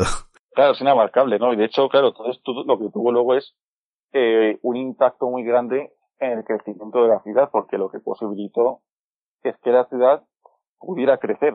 Claro. Porque claro, antes, cuando las distancias son tan grandes, eh, no, no es, llega un momento en que no es viable que la ciudad siga creciendo, porque claro, la gente está viviendo, digamos, muy lejos de donde luego tiene que trabajar y tal, ¿no? Pero claro, en el momento en que tú, con estos medios, primero con los tranvías y luego con el metro, eh, tú acercas a 10 minutos más o menos de media eh, tu, tu vivienda de lo que es el centro de la ciudad, pues claro, eh, las posibilidades que permite son enormes, ¿no? Pues sí, la verdad es que sí. Oye, se me está ocurriendo a mí una curiosidad con los inicios del metro. La palabra, precisamente metro, porque no es una, por ejemplo, en, en Londres no se llama así, ¿no? Se llama Tube. o el sub- subway, ¿no? Underground En- es el nombre, o sí. underground, Subway en, exacto. en Estados Unidos. Sabes en Sí, Estados. Unidos, eso es. Y Underground es en, en Londres, en sí. Londres. Sin embargo, el esto de metro, ¿de dónde nos lo hemos sacado? Bueno, pues metro realmente es la abreviación de ferrocarril metropolitano, Exacto. que sería básicamente ferrocarril tren de ciudad, ¿no? Claro. Que viene a, a- a significar. Y realmente el nombre, el nombre es francés. Ah, vaya. De hecho, eh, en París, en las bocas estas de metro modernistas, en algunas se ve que está abreviado también como metro, ¿no? Ah, bueno, es verdad. Sí, sí, tienes razón. Claro, como curiosidad, como curiosidad, eh, en Londres se le llama, que es el primero, underground, que significa subterráneo, y en Argentina, que construyeron su metro poco antes que nosotros, en Buenos Aires. Ellos sí lo llaman si lo, si lo traducen del inglés. Ellos el metro llaman subte, abreviado de subterráneo. Ah, sí. Como curiosidad. Por, por cierto, si hay alguien escucha, que vamos, que sí que lo hay, porque somos conscientes de que, hombre, no es donde más nos escucha, pero sí que hay eh, oyentes en Argentina, en Buenos Aires, pues oye, que nos manden aquí saludos y que nos, que nos confirmen que continúan llamándolo así. Sí, decirme, Eso demuestra yo creo que nuestra ciudad que la villa y corte despierta pasiones. Sí, sí, sí, no, la verdad es que sí, hay mucha gente que le gusta mucho Madrid de- del extranjero, que incluso que tienen, muchas veces se ven en las redes sociales o en comentarios que nos mandan, de gente que tiene realmente muy buenos recuerdos de Madrid, que quiere volver o que vivió una temporada. y que Es curioso porque es una ciudad que al contrario que otras no, ¿cómo diría, no? Es decir, es una ciudad que por un lado de- deja muy buena imagen, ¿no? Pero no tiene ese nivel a lo mejor de icono que tiene, por ejemplo, Barcelona con la Sagrada Familia. Sí, es cierto, es cierto. O Londres, o países que tienen sus monumentos y su tal, ¿no? Decir, Madrid en ese sentido es muy... Sí, yo esto lo he contado alguna vez, lo hemos contado alguna vez, yo hice un experimento que fue bastante decepcionante. En, en Alemania le enseñé a varias personas que además no eran todos alemanes, había de todo un poco, había americanos, chinos, ingleses también, eh, coreano, alemán, bueno, de todos. Les enseñé una fotografía de la puerta de Alcalá y les dije si sabían lo que era. Ni uno lo supo. Fue, fue, un poco terrible, la verdad. No, pero es curioso porque a la vez eh, la mayoría nos dijeron, anda, españoles, qué bien. Uy, me gusta mucho Barcelona. Se ha estado tres o cuatro veces en Barcelona. Y dices, ya, pero Madrid no, no sé. Sí, no, Es es, curioso, curioso, que luego el que viene a Madrid y lo conoce, realmente le gusta incluso más que Barcelona muchas veces. O sea, Sí, Madrid enamora. Sí, sí. Mm. Es menos conocido, ¿verdad? Que el turismo internacional está muy centrado en la zona de costa y tal. Ahí Barcelona con la playa no nos gana, ¿no? Claro, bueno, Pero hay que decir que Madrid tiene un algo sí, sí. que le tiene... Como Sevilla, ¿no? Tiene un color especial. Tiene un algo... exacto. Sí, no, no, el que viene, yo esto, yo lo, lo hablo con bastante gente extranjera, incluso que viven aquí o que han vivido aquí y tal, que, que sí, sí, les deja un pozo a veces muy sorprendente, ¿eh? que dices tú, madre mía, qué, qué amor le han cogido, por Dios. Iba, iba a decir, aunque soy un poco pesado porque me repito más que el TVO, pero esto lo- es que en los últimos episodios lo he contado varias veces, pero eh, el caso de Japón, mm, sabes que, bueno, a través de las redes sociales, nuestra amiga Yuri, que es una japonesa que estudia español y que hablaba estupendamente, resulta que, mm, que, me- que no sé yo si a partir de ella será que se ha difundido el podcast por ahí, vete tú a saber. La cuestión es que viene con mucha frecuencia a Madrid, más o menos una vez al año y tal, y está totalmente enamorada de Madrid. Es una cosa sorprendente. Una persona que viene, es profeso diariamente un viaje tan largo como venir desde Japón. Y Sí, bueno, la, la hemos conocido en persona en algunos viajes que ha venido y tal, y bueno, es, es una pasión tremenda, ¿eh? Es, es verdad que tenemos una ciudad bastante, bastante completa, ¿no? Es decir, eh, tenemos una ciudad que tiene un casco histórico grandes rasgos bien conservado, Ujú. aunque ha evolucionado porque creo que ya lo comentamos en el, en el, anterior ocasión que estuve aquí de invitado, ¿no? Que bueno que Madrid, debido a la cerca de Felipe IV, eh, no había podido crecer físicamente, entonces haya crecido en altura, ¿no? Sí, Por eso tenemos un casco histórico con edificios relativamente altos, ¿no? De cuatro pisos fácilmente, ¿no? Sí, sí, Incluso sí. cinco algunos. Pero eh, lo cierto es que tenemos un casco histórico enorme. El otro día, de hecho, veía un tuit muy interesante que hacía una persona que había comparado, ¿no? Una herramienta de estas de imagen por satélite había comparado el tamaño de los diferentes cascos históricos qué de curioso eso. española. No sé si lo visteis. No, no, no lo vi, no lo vi. Y es curioso, que, claro, eh, lo que todo el mundo dice, era que a mí me lo hayan dicho, porque además tengo familia allí, que el casco histórico más grande de España es el de Sevilla, que es verdad que, oye, es, es bastante grande, ¿no? Pero no, no, el casco histórico más grande es el de, es el de Madrid. Anda, qué curioso, oye. Pues no. Es el doble de grande que el de Barcelona, que de Barcelona era- eran unos dos kilómetros cuadrados. Sí, el de Barcelona se, ve claramente, ¿no? Si ves lo que es el ensanche y lo que es la parte, digamos, de callejuelas más enrevesadas, se ve a, a ojo, vamos, que es mucho más pequeño, sí, sí. Por eso decir que Madrid tiene un casco histórico muy grande y en general muy bien conservado. Tiene una parte del siglo XIX-XX que es el ensanche, que también está en líneas generales bastante bien, sobre todo si te vas, si eres turista, te vas a la parte de Almagro. Serrano, Velázquez, toda esa zona que son muy de palacetes y tal, es Sí. como muy europeo, ¿no? Tiene una parte, digamos, contemporánea con las famosas cuatro torres y Sí. tal, es decir, tiene un poco de todo, ¿no? Madrid, Sí, sí, sí, no, es verdad, tiene, tienes todos los sin ambientes. destacar, sin ser famosa en algo concreto, es verdad que tiene un poco de todo. Pero yo creo que eso quizás es defecto nuestro por, en, en del turismo, de lo que es la promoción del turismo. No hemos promocionado determinado icono que identifique Madrid. Porque la Puerta de Alcalá, en realidad sí que es, podría ser un buen icono. Yo siempre he dicho también que por qué no utilizan el Palacio Real. El Palacio Real, vamos, es un monumento Sí, el Palacio de, de Oriente. digno de eso, ¿no? Yo Ahora pueden utilizar, cuando terminen la reforma, el Salón de Reinos. También. Edificio, sí, como sí. tiene esta cosa así de estilo herreriano, ¿no? Con estas torres y tal. Pero queda es muy de imagen tradicional. es curioso que sea tan conocida la Puerta de Brandenburgo. Y cuando tú vas a ver la Puerta de Brandenburgo, a mí la verdad es que me... Que casi te quedas en Torrejón de Ardor. Me decepcionó un poco, ¿eh? me la vi, digo, lo, lo vi aquello, digo, bueno, y esta es la famosa puerta de Brandenburgo. Sí. Me lo esperaba más, no sé, me lo esperaba más grande, más señorial y, en fin, ni el entorno acompaña mucho, ni en Es sí que la España puerta tiene es, mucho nivel. mm, la puerta no es para tanto realmente. Yo creo que la puerta Sí, Alcalá, una puertas monumentales, ¿no? sí, a ver, tiene, sentido, si- de igual forma que antes comentabas que en España nos fustigamos mucho, y es verdad, sí, hay que decir que en el ámbito cultural somos un país eh, muy potente, digamos, ¿no? sí, no, no. Yo creo que en patrimonio los segundos o no sé. Sí, en patrimonio De cultural, Italia en principio, y después España, de de De la Italia, Italia. humanidad estamos, somos los terceros, después Terceros. de China y de Italia. Ah, bueno, claro, Italia el primero, Italia y China. sí, pero en Somos cantidad, terceros, pero, pero- bueno, que está muy bien. pero en No, no, cantidad, pero en cantidad de patrimonio, creo que sí, sí, los, después de Italia. Y sí. estaba mirando, Antonio, por esto que comentábamos antes de la grandiosidad, el, el metro de Moscú, que de hecho yo recordaba, porque recordaba además que, que gasté la broma con una amiga de que era una M como el Ministerio de Magia, y pensaba, pues debe ser de, de metro, y sí, sí, es el metro Moskovsky Metropolitan, el, el de Moscú, que yo lo recuerdo precioso, además que con esa decoración Sí. que por lo Hombre, es visto... muy famoso, ¿no? Sí, decían que era más barato para ellos decorar en mármol con los estudiantes de Bellas Artes que andar buscando otro material. Y... Curioso. Bueno, ahí al final ese es un debate muy, muy interesante, ¿no? Lo de los materiales y tal, ¿no? Eh, yo recuerdo haberlo hablado alguna vez y tener visto un comentario escrito, ¿no? Por ejemplo, aquí en España eh, tenemos el caso, digamos, de los árabes, ¿no? O mejor dicho, de los hispanoárabes, que con materiales, digamos, muy sencillos, ¿no? Que básicamente la, la arcilla, ¿no? Con el ladrillo y los azulejos y tal, materiales muy sencillos, ¿no? Que hacían auténticas maravillas, ¿no? Que muchas veces Claro. tampoco es cuestión de tener un material muy tal, sino el saber utilizarlo, ¿no? Tienes toda la razón. Hombre, a día de hoy es verdad que con una viga puedes hacer grandísimos edificios donde antes necesitabas columnas, ventanucos y tal, pero a mí el neomudéjar me encanta. Yo antes que cristal y cemento, vamos, neomudéjar a todo.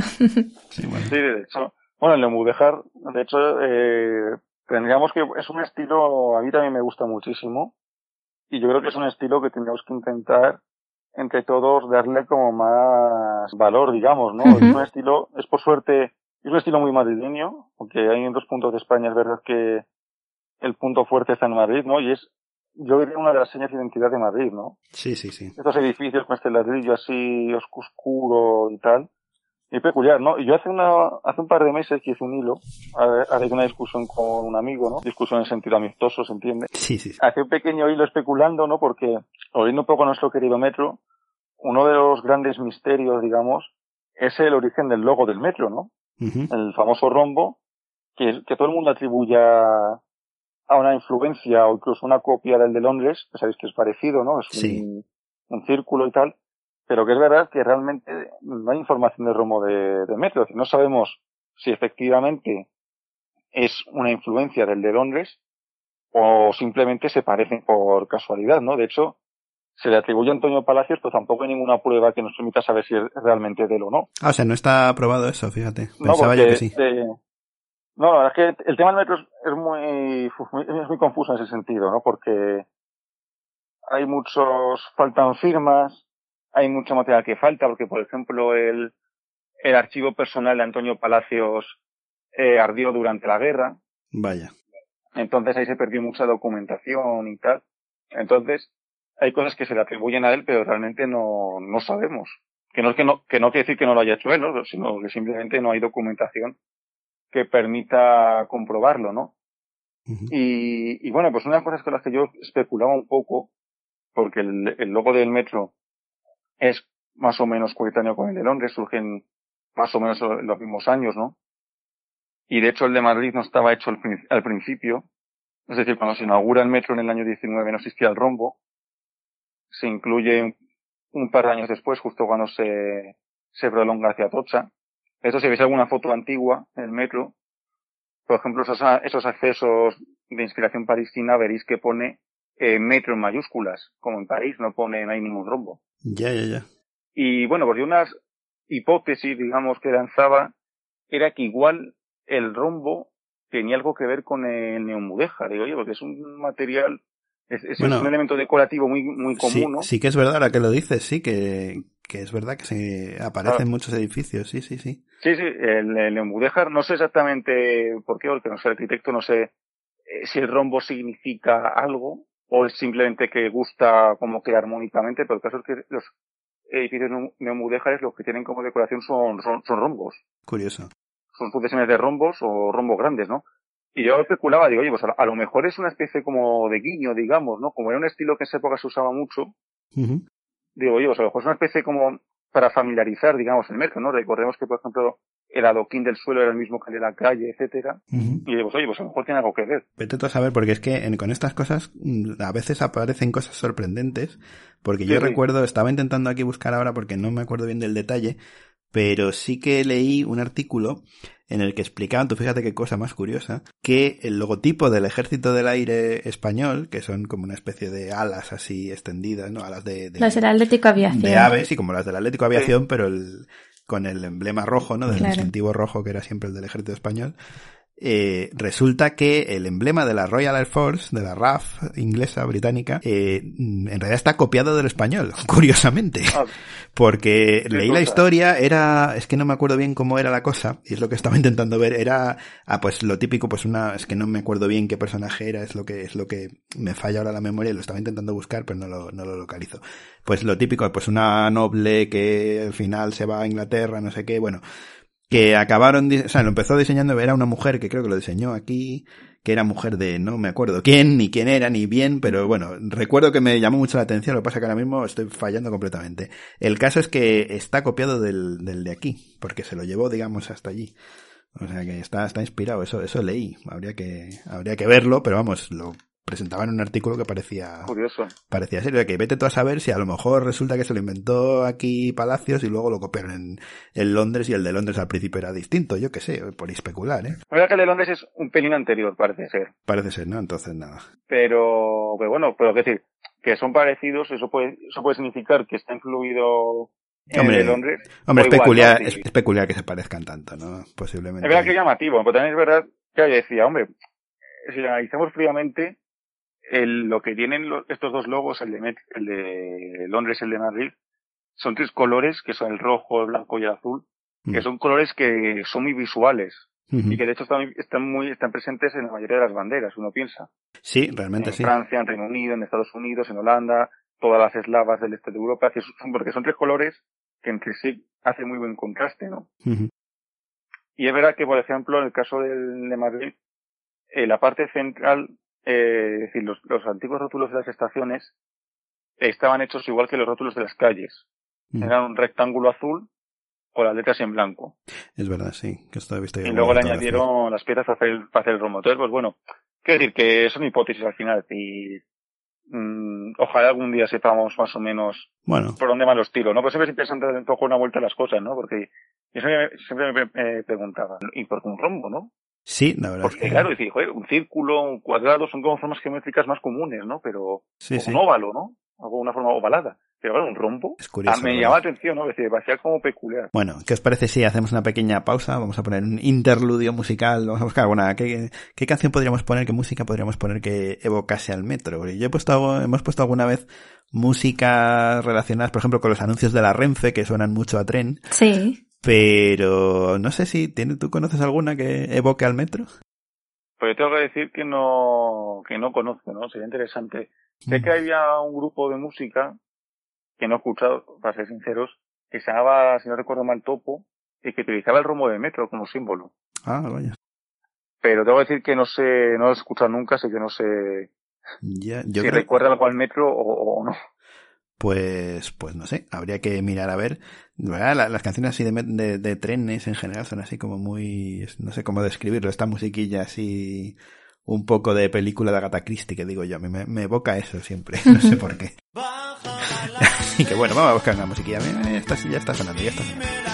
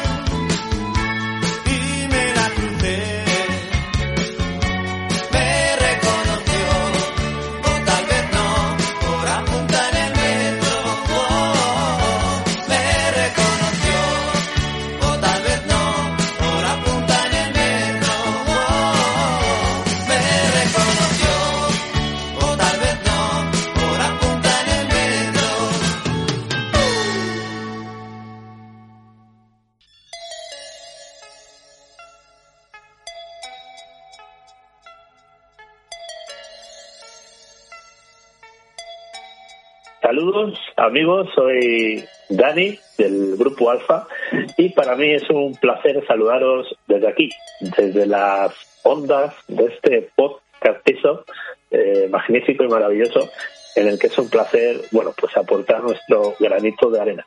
Para, bueno, si queréis contactar con nosotros, siempre disponibles en www.grupoalfa.org. Hasta pronto amigos y muchas gracias.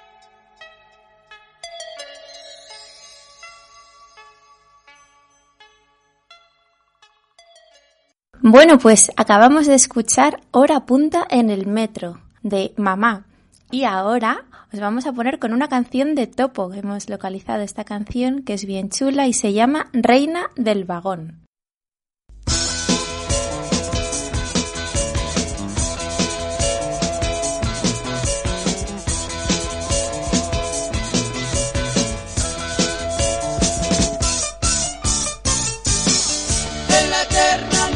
Noche del metro nos apiñamos en soledad.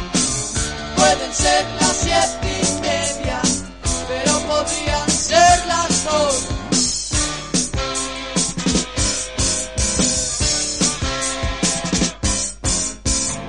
Todos casi dormidos, llegamos a la otra estación.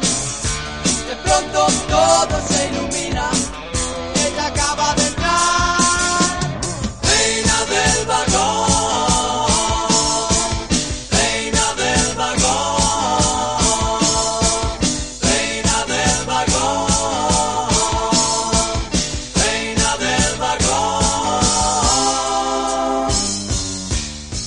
Bueno, pues otro, otro mm, leyenda urbana, ¿verdad? Muy aceptada, ¿verdad, Sara? Es la historia esta que se cuenta, que mucha gente, yo lo he oído a mucha gente contarlo, ¿eh? Luego ya, cuando te vas metiendo, interesando un poco más por los temas estos madrileños, mm, llegas a la... te- vamos, te enteras de que no es así. Pero mucha gente cuenta que en el metro de Madrid, que no sé si se habrán fijado los oyentes, me imagino que sí, los madrileños seguramente sí, y, o a lo mejor no, porque a lo mejor los madrileños, como están tan acostumbrados, ni se han fijado y se fija más alguien de fuera.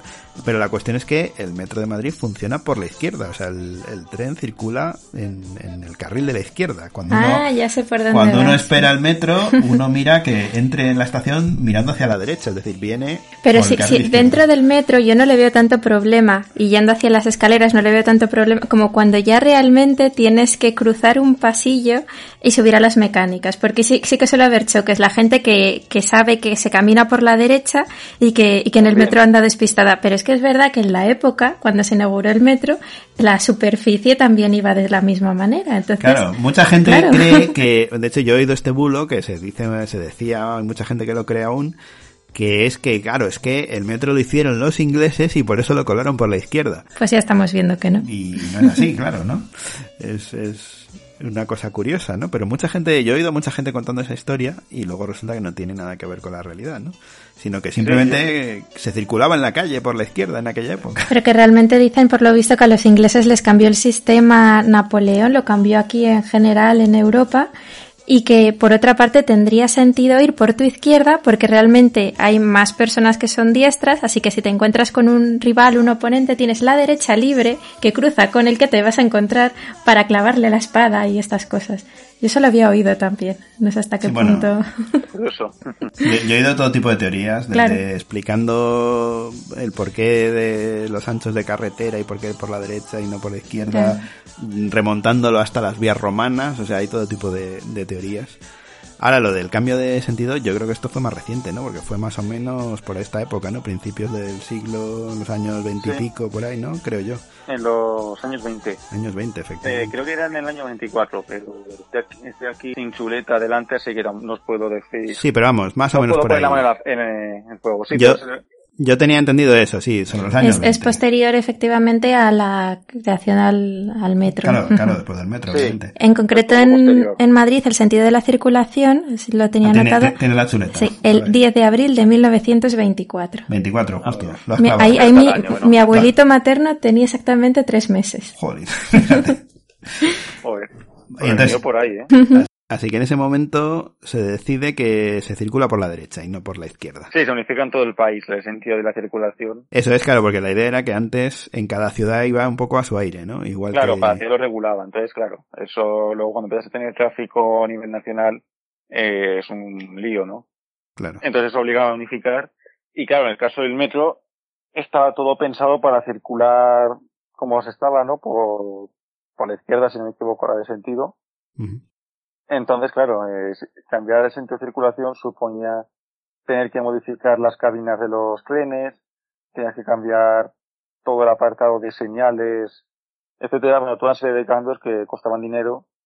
En aquella época la empresa no estaba para dispendios porque estaba en plena vorágine constructiva. Entonces pues se quedó como estaba. Total, es independiente de, de superficie, así que realmente no tenía necesidad. Claro. Y así se ha quedado. Es muy interesante y me gustaría insistir un poco más en el, en el bulo, digamos, que habéis comentado y que está muy, muy extendido, ¿no? Que es eso de la participación inglesa Sí, sí, en la sí. construcción del metro, que yo no sé dónde está el origen de aquello, porque en cuanto uno investiga un poco, llega rápidamente a quiénes son los fundadores, ¿no? De hecho, tienen incluso un pequeño monumento en la estación de Sol, Ujú. pero es algo que se repite con muchísima frecuencia. pro- ¿no? probablemente por nuestra manía de autoflagelación que decíamos antes. Puede ser, ¿no? Que estos artículos típicos de periódico, ¿no? Que ponen cuando hay una efeméride, pues en el 90 años, en el 95, ¿no? Que te meten un listado rápido de cosas y siempre está, el de los ingleses siempre está por ahí. Y yo no sé de dónde sale el origen de eso, ¿no? Porque hay otras cosas como las que hemos comentado eso en Molina, que puede que sean al menos en parte ciertas, ¿no? Puede que haya algo de verdad en, en ello. Pero, joder, lo de los ingenieros ingleses es que no se sostiene por ningún sitio. De hecho, es que el metro, que una cosa sobre, sobre la que yo reflexionaba antes con el tema del rombo y el logotipo, es que el metro de Madrid si tiene influencia de algo, pues el metro de París. Claro. No el de Londres. Se inspira en el de París. De hecho, quien haya viajado a París, haya usado el metro de París, verá que las estaciones son muy parecidas. Sí, son parecidas, La forma sí. que tienen. Sí, sí que es Y verdad. de sí. Ves fotos antiguas y ves que, las, que son del mismo estilo, con toda la, esa, esa bóveda característica, todo cubierto de azulejos blancos, Es verdad, sí, lo- sí. y, eh, incluso los, car- los carteles de las estaciones que son tan incómodos en las calles, es decir, está muy inspirado en el de París, ¿no? A mí, a mí, decir, copiado, entre comillas. A mí lo que me gusta muchísimo del de París son las estaciones más antiguas que comentabais antes.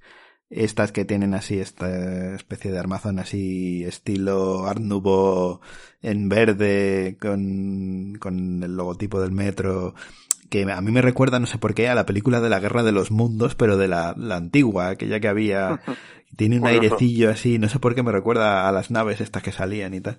Es, es- tiene un airecillo, eso, de cambio de siglo, que a mí me encanta esa- ese tipo de estación. Y no sé por qué en París, ya que lo tienen, ¿por qué no lo han hecho en las nuevas? Porque solo hay algunas que tienen ese, esas entradas que, Sí. que, mm, vamos, yo las, este- eso.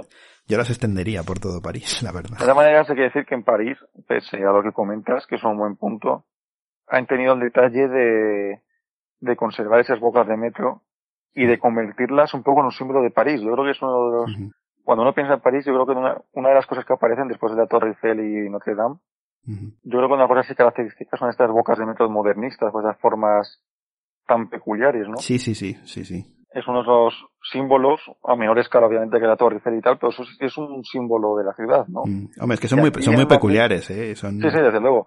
Y aquí en Madrid, eh, desgraciadamente, no hemos, no, hem- no hemos conservado las originales de Palacios. Eh, bueno, realmente lo- lo- las que tenemos de Forja también son un diseño de Palacios, ¿no? O atribuido a Palacios, mejor dicho, porque nuevamente tampoco tenemos documentación que la firme taxativamente, ¿no?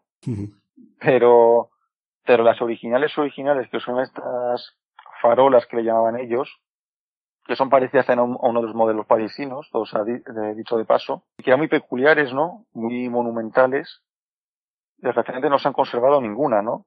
Sí, es verdad que no hay ninguna. una- sí, sí. Supongo que los oyentes, lo pongo, no sé si sabrán exactamente de qué hablamos, me imagino que muchos sí, pero bueno, más o menos, ¿cómo lo describiríamos? Es como una especie de columna bastante vertical. Sí, tenían una caja, o tenían una especie, digamos, de caja metálica rectangular, más o menos, con, donde viene dentro el- logo del metro, y están coronadas por una corona real, y unos, y una, y una especie, y un escudo. Sí, que es, que es donde estaba la, la, la acción de lámpara, vamos. Esos escudos, por cierto, eh, según las descripciones, iban a, iban a llevar el escudo de Madrid, pero luego se hicieron todos cegados. No sé si por ahorrar costes o por un simple cambio de diseño. No. A mí me llama, a mí me recuerda al Palacio de Cibeles, que también es de Palacios, y de Otamendi, y que también tiene los escudos de las paredes cegados, si os fijáis. Es verdad, sí, sí, sí, que hay muchos que No sé están si, curiosos. es curioso, ¿no? Sí, sí, sí. Lo que también es curioso, y volvemos a insistir, ya que estamos hablando tanto, tanto de palacios, es que continúe sin calle en Madrid. Por el amor de Dios, estamos ya hartos de decirlo, pero a ver si alguien nos hace caso. A Es ver, si, a ver si el nuevo alcalde ya por fin conseguimos que le pongan una calle al pobre Palacios, hombre, que más o menos. Pues ahí tengo que decir, si me permites una pequeña cuña, Sí, sí. que en el barrio del Pacífico, a través de un instrumento de participación ciudadana que son los foros locales, no sé si lo conoceréis, Sí, sí, sí. Pues en la mesa de cultura se propuso y se la planta a la, a la Junta de Distrito que una plaza que iban a hacer junto a la nave de motores de metro eh, lleve el nombre de Antonio Palacio. Hombre, pues mira, a ver si por fin. Diciendo, claro, dicen, oye, pues ya que está junto a dos edificios de, de, de- del arquitecto y tal, pues oye, que, que le pongan su nombre, ¿no? Claro. Entonces, pues oye, a ver si la idea les gusta al ayuntamiento y por fin tenemos un, un espacio público, ¿no? Porque es verdad que si hablamos mucho del metro y de todo lo que aporta la ciudad, pero irónicamente sus protagonistas, digamos, ¿no? Sus impulsores no tienen prácticamente reconocimiento público, ¿no? No, no, es cierto, porque Otamendi, Es que yo verdad que sepa... alguna medalla de la ciudad y tal, pero a día de hoy no, no hay ni una estatua, no hay calles, no, no hay nada, ¿no? Y fíjate que es probablemente, yo me atrevería a decir que prácticamente desde Carlos III y Castro probablemente sean las personas que más hayan aportado a la ciudad en estos últimos, este último siglo más o menos. Sí, sí, sí. Pues muy posiblemente. Y imagino y espero, deseo que, que, lo aprueben y que luego los demás madrileños pues os miremos con envidia. Pero al final el que se mueve, pues al final es el que lo consigue. Sí, bueno, bueno, aquí, aquí en internet, entre Madrid a la nube y unos cuantos así, estuvimos haciendo campaña aquí. Sí, sí, ahí intentando. A ver si. Le decíamos, desde luego era como el primer nombre y luego había otros también que te quedaba sorprendido dices, ¿cómo puede no tener calle, plaza, nada? no, esto es simplemente pues porque no, pues no sé, no han caído lo que sea, porque no será por calles, porque anda que hay calles con nombres totalmente anodinos que se podrían cambiar. Pero yo recuerdo, leyendo a Pedro de Repide, ¿no? Las calles de Madrid, él mismo lo decía, dice, grandes hombres que han traído tantas cosas, tal, dice, no tienen calle. Y sin embargo, pues hablaba pues, en este caso de los políticos, decía, había aquí gente que, que históricamente no ha hecho nada, dice, ¿y, ¿y por qué tienen esta avenida tan grande? Serrano. claro, entonces. Estaría bien, ¿no? Coger esas calles. La calle Serrano ahora se va a llamar Palacios. y la otra, yo sé, yo creo que habría más de una que igual, a ver, no quiere decir que le quitemos a pues Serrano calle.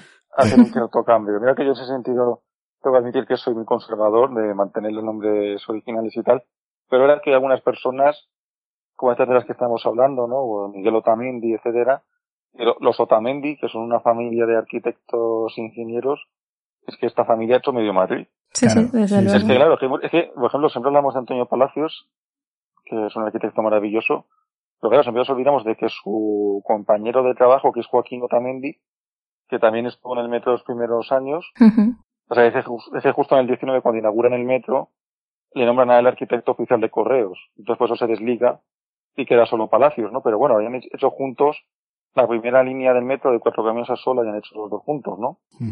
Y bueno, pues hayan sido compañeros de trabajo y todos estos proyectos de los años 10 los hicieron juntos, ¿no? El Palacio de Cibeles. El Hospital de Jornaleros, por ejemplo, que es precioso. Exactamente, Jornaleros. Pero bueno, pues luego además, eh, Otamendi, Joaquín Otamendi, por ejemplo, es el autor del edificio España. Esa es gente, su hermano Miguel Otamendi, pues ya hemos visto que es el director del metro, ¿no? Y sus otros hermanos también hicieron, estuvieron detrás de la urbanización de Reina Victoria, eh, en la empresa espacial que hicieron del metro para urbanizar, etcétera. Es decir, que es, es una gente, digamos, que, oye, se ha, movido, se ha movido mucho, ¿no? Sí, sí, que... Y que ha hecho muchas cosas y que es gente que es que, eh, ya te digo que tenga que tener cada uno una cosa, pero que ni siquiera el apellido Tamendi a la gente le, le sonará, ¿no? Claro. Y como digo, es, en este caso una familia además, de, había hecho un artículo muy gracioso, creo que era del año 50 o así, que se que te hablaba de los, de los Otamendi, y se acaba una fotografía de los cuatro ya muy mayores, ¿no? Y, y, eso es gente que es que ha hecho medio, medio Madrid. Tienes toda la razón. Y, por ejemplo, también, que son muy desconocidos, los hermanos Melida Linari. Que también el arqueólogo, en el aspecto, en el aspecto impresionante todos. digamos, artístico decorativo son también, vamos, también, o, sí, o los Maumellán con los, los vidrieras, hay muchos apellidos. También hay una historia bonita con Todos tendrían familia, que tener sí. un reconocimiento, porque hombre, han, han construido... Sí, hay, tan- mu- hay mucha gente muy, muy, muy destacada es que no tiene nada o casi nada, ¿no? Pues ah, que es inexplicable, ¿no? Mira que en este país siempre se ha dicho que enterramos muy bien, pero parece ser que a ciertas personas no, Sí, pero yo, yo creo que es, no por- todo. es porque no, no nos dedicamos a... Porque para eso hay que hacerlo, hay que tener una intención, una intención reivindicativa y de vender un poco aquello, ¿no? Entonces, claro, quizás es que aquí, bueno, vale, ya está hecho el metro, pues ya está, o sea, no... no que en ocasión das por hecho que eso es muy bueno y que para qué vas a venderlo o a recordarlo no nos preocupamos a hacer un en- diario, no sé. En, yo qué sé, o sea, tú imagínate si, o sea, los americanos, por ejemplo, los yankees que cogen cualquier resto que tengan, por minio que, nimio que sea, y de hace cuatro días, y le sacan un jugo tremendo, hacen de todo, hacen películas, lo venden de una manera tremenda, y aquí, como, no sé, igual es porque nos tenemos tanta cosa que ya dices, bueno, ya total, una más. No sé si a lo mejor en Italia pasa parecido, que como hay tanta historia, pues, No sé. Ya. Luego, yo sé que en Alemania es como lo que dices de Estados Unidos, que ahí cualquier cosa que tienen, vamos, le hacen de todo. Claro, en Alemania tal vez por el, como tuvieron esa pérdida tan tremenda en la guerra Ya, mundial, Eso es verdad. quizá ahí, Pero aquí muchas veces tenemos un- una cantidad de joyas enormes sí, sí. y bueno, es que la, la valoración que hacemos de ellas tristemente es muy, muy, muy baja, ¿no? De hecho, bueno, muchas veces los que estamos más en el tema del patrimonio histórico, eh, bueno, es un sufrimiento constante, digamos, ¿no? Porque Ujú. hay que estar luchando contra viento y marea, muchas veces contra la propia administración, Que es la que en principio debería ser la primera en estar en estas cosas. y muchas veces tienes que hacer eso contra viento y marea para defender, pues bueno, pues aquellos aspectos destacados de la ciudad, ¿no? Volviendo un poco al metro, el asunto que imagino que conocéis bien de las pulseras de cuatro caminos, Sí, ¿no? Que, es- bueno, Estaba a ha punto sido de, y de continúa decirte. siendo una batalla enorme. Y fija- fija- fija- fijaos, eh, si estamos hablando del origen tal cual del metro. Lo tenemos ahí conservado. Sí, vamos a... y- Lo, lo hemos contado alguna claro, hay vez. gente que lo quiere demoler por completo, ¿no? Sí, sí, lo hemos- En pleno centenario y se habla de demolerlo, ¿no? Es decir, una cosa ah, Sí, curiosa. sí, además aludiendo que, ah, que no es de palacios, que no sé qué, que no tiene ningún valor, que no sé qué. Yo he oído un poco Sí. de todo tipo de argumentos. Y en realidad sí dije, bueno, van a construir algo que merezca la pena, pero realmente no. O sea, simplemente más, más casas, ¿no? Y más... Sí, No sé, a ver, que bueno, supongo que depende del punto de vista y el que haya invertido dirá que ya, pero... Pero claro, no sé, yo creo que, en fin, hacer ahí un museo del metro, como hay el Museo del Ferrocarril, y que se pueda ver allí, pues eso, coches antiguos y demás, joder, sería una cosa fantástica, ¿no? Y- claro, exactamente. Sobre todo porque lo bueno que tiene, por ejemplo, Cuatro Caminos es que, bueno, más allá de que su situación es muy buena, porque claro, para que un museo funcione tiene que ser en un sitio relativamente turístico, ¿no?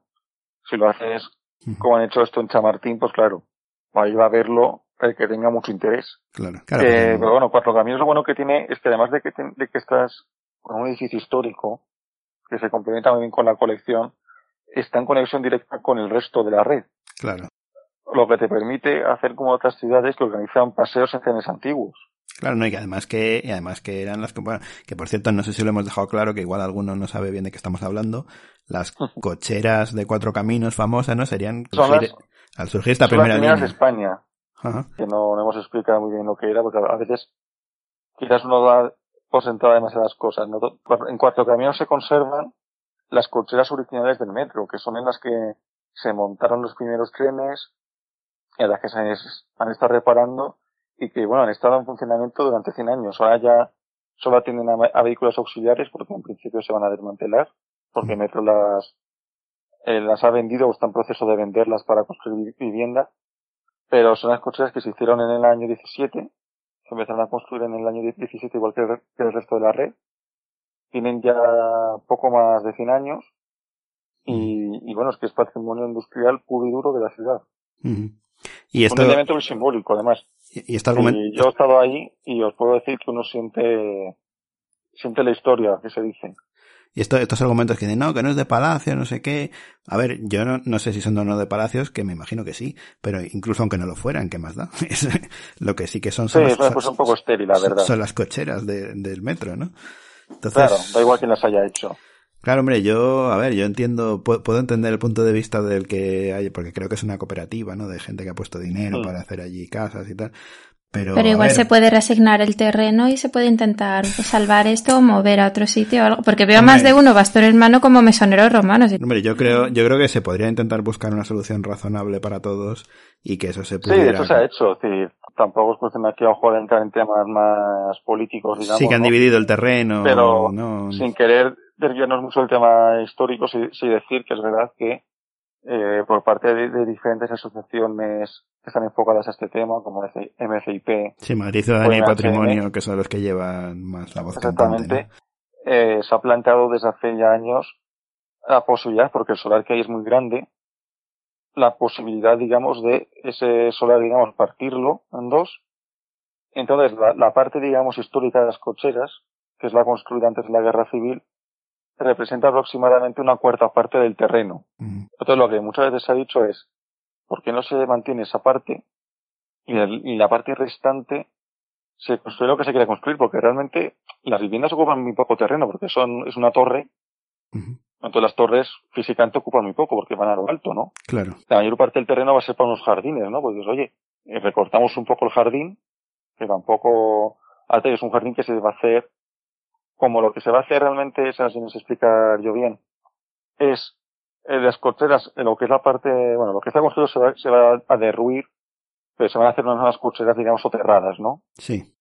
Entonces, eh, bueno, pues por temas de estos de ingeniería y tal, el caso es que lo que se va a edificar encima de ese, de ese solar, como abajo va, va a seguir habiendo actividad ferroviaria, pues se va a edificar a tres metros de altura con respecto a la calle, con lo cual es un modelo de parque un poco curioso, ¿no? Porque es un parque que está, no sé si conocéis la, bueno, la plaza de Santo Domingo, Sí, sí, sí. que tiene esa forma tan peculiar, Sí, sí. pues sería un poco, un poco parecido a eso, ¿no? Que es un poco, un poco horror en mi opinión, ¿no? Pero bueno, el caso es que dices, oye, pues se puede recortar un poco ese parque y dejar esas cocheras históricas como espacio cultural, como museo, ¿no? Sí, que además es que hasta le daría un valor a la zona, o sea, que es que no- Muchísimo. Pero, mm, por desgracia, de momento no ha habido voluntad en ese sentido de intentar llegar, digamos, a ese acuerdo, ¿no? Yo, yo confío en que, en que se pueda llegar a eso, a un acuerdo, o que a las malas, si no, la justicia lo pare, ¿no? Porque el patrimonio tiene una cosa, y es que, mira, bueno, el patrimonio, bueno, las cosas en general, ¿no? Para destruir, siempre vas a tener oportunidad. Sí. Pero, para- Pero una vez que algo lo has destruido, ya no vuelve. Sí, no, no, eso está claro. Es decir, eso es una ley, digamos, ¿no? Hombre, igual una Entonces, opción menor, mal menor, a lo mejor sería trasladarlo a otro sitio, pero claro, ya no. Eso es lo último que propuso el ayuntamiento, ¿no? Con lo cual era un poco, eh, bueno, rizar el rizo, ¿no? No sé cómo decirlo, porque después de estar el ayuntamiento en la comunidad durante años diciendo que eso no tenía ningún valor, eh, el último que proponían era trasladar esa parte histórica a otro sitio, ¿no? El problema es que al final eh, el patrimonio hay que entenderlo en su lugar. Claro. Es decir, el metro nace en cuatro caminos. Mm, No puedes moverlo a, yo qué sé, a un parque ahí en, en el ensanche de Vallecas o donde sea, ¿sabes? Es perder personalidad de, de- Claro, que además. Claro, y que igual luego al moverlo pierdes algo. Estoy pensando ahora en el templo de Devot, que realmente lo trasladaron lo mejor posible, con Almagro Vas, todo lo que sabemos, pero el soporte no lo, no lo trasladaron, por lo tanto tuvieron que lo hicieron de la mejor manera posible, pero es que eso seguía estando allí. Claro. Que siempre va a haber alguna cosa que no termine de trasladarse o que Sí, se bueno, parte, claro. despiste, claro. Final, un aspecto clave, eso lo recogen varias convenciones internacionales sobre el patrimonio histórico, es que los edificios, los bienes, no se pueden mover porque eh, el lugar, la ubicación, eh, forma parte de. De lo que es, ¿no? Claro, y Claro, igual de- que el, el tirar todo menos la fachada y dices ya, ¿y qué? También, sí, el pasadismo. Eso ahora se hace que- mucho. ¿no? Sí, bueno, eso terrible. Sí. Sí, me gustaría comentar con respecto a los accesos del metro de inspiración parisina, que recientemente en la Asociación Metropolitana Histórico de Madrid se ha lanzado una campaña para intentar eh, recuperar esos accesos históricos. De cara a, los oyentes les resulta de interés porque decíamos que desgraciadamente en Madrid no, no- no lo hemos conservado, al, contrario que en París, por ejemplo, o en Viena, otras ciudades, pero que bueno, mm, pese a que no lo hayamos conservado, tenemos la oportunidad de intentar reconstruirlo, ¿no? Sí, que tampoco sería una solución mala. Una vez. Claro, que bueno, es una forma también de crear, eh, digamos, identidad, ¿no? Eh. En la Entonces, ciudad. y entonces han propuesto el que se vuelvan a construir y. Sí, en la línea 1, como que son las estaciones junto con algunas alineados, pero la, la propuesta se centra menos de momento en la línea, en la línea 1, pues que se, se construya para cada estación al menos una, entre Cuatro Caminos y Vallecas, y digamos que intentar crear un nuevo icono urbano, ¿no? Ya, ya, ya. Pues sí, pues no, yo la verdad es que no conocía la iniciativa y la verdad es que está interesante, sí, sí. Sí, porque son aspectos que realmente no cuestan mucho, Claro, pues realmente sería hacer un- una columna con, bueno, más o menos rematada y ya está. O sea, tampoco es Sí. una cosa muy terrorífica. No, no, no, no debería ser del todo elaborado. Además de que hay, muy, hay mucha documentación al respecto, por lo cual se puede reconstruir con bastante, con bastantes garantías, digamos. Ahí dicho queda y a ver si alguno de los oyentes se anima, yo que sé, a participar o a aportar ideas para el tema. Que nunca se sabe, tanta gente escucha que, que siempre sale algo interesante. Ojalá lo, lo movamos. Sí, sí, sí, estaría bien. Se abren unas puertas y un tipo salta sin pensar.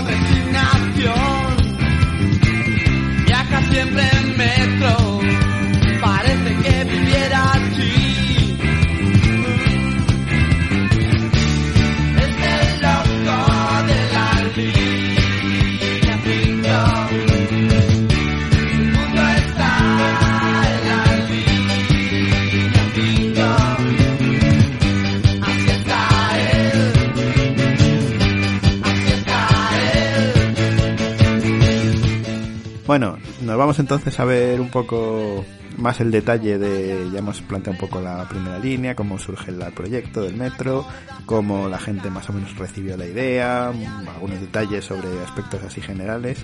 Y bueno, estamos ya con la primera línea de metro, la línea norte-sur, que tengo por aquí la chuletilla en tu libro, en la parte de atrás que tienes aquí el mapita, que corresponde pues eso, Puerta del Sol, Gran Vía, Tribunal, Bilbao, Chamberí, Iglesia, Río Rosas y Cuatro Caminos. Todo muy identificable para la gente que viaja en metro hoy en día, vamos. Esas son las, las primeras estaciones, la línea, digamos, original. Ahí como pequeña anécdota interesante, bueno, pues hubo varias estaciones que durante la fase de proyecto se eh, tuvieron otros nombres, pero que luego última hora pues se les puso los que finalmente tienen hoy en día, ¿no? Es por ejemplo el caso de la estación de Iglesia, Bueno, lo que de... se iba a haber llamado Martínez Campos. Ajá.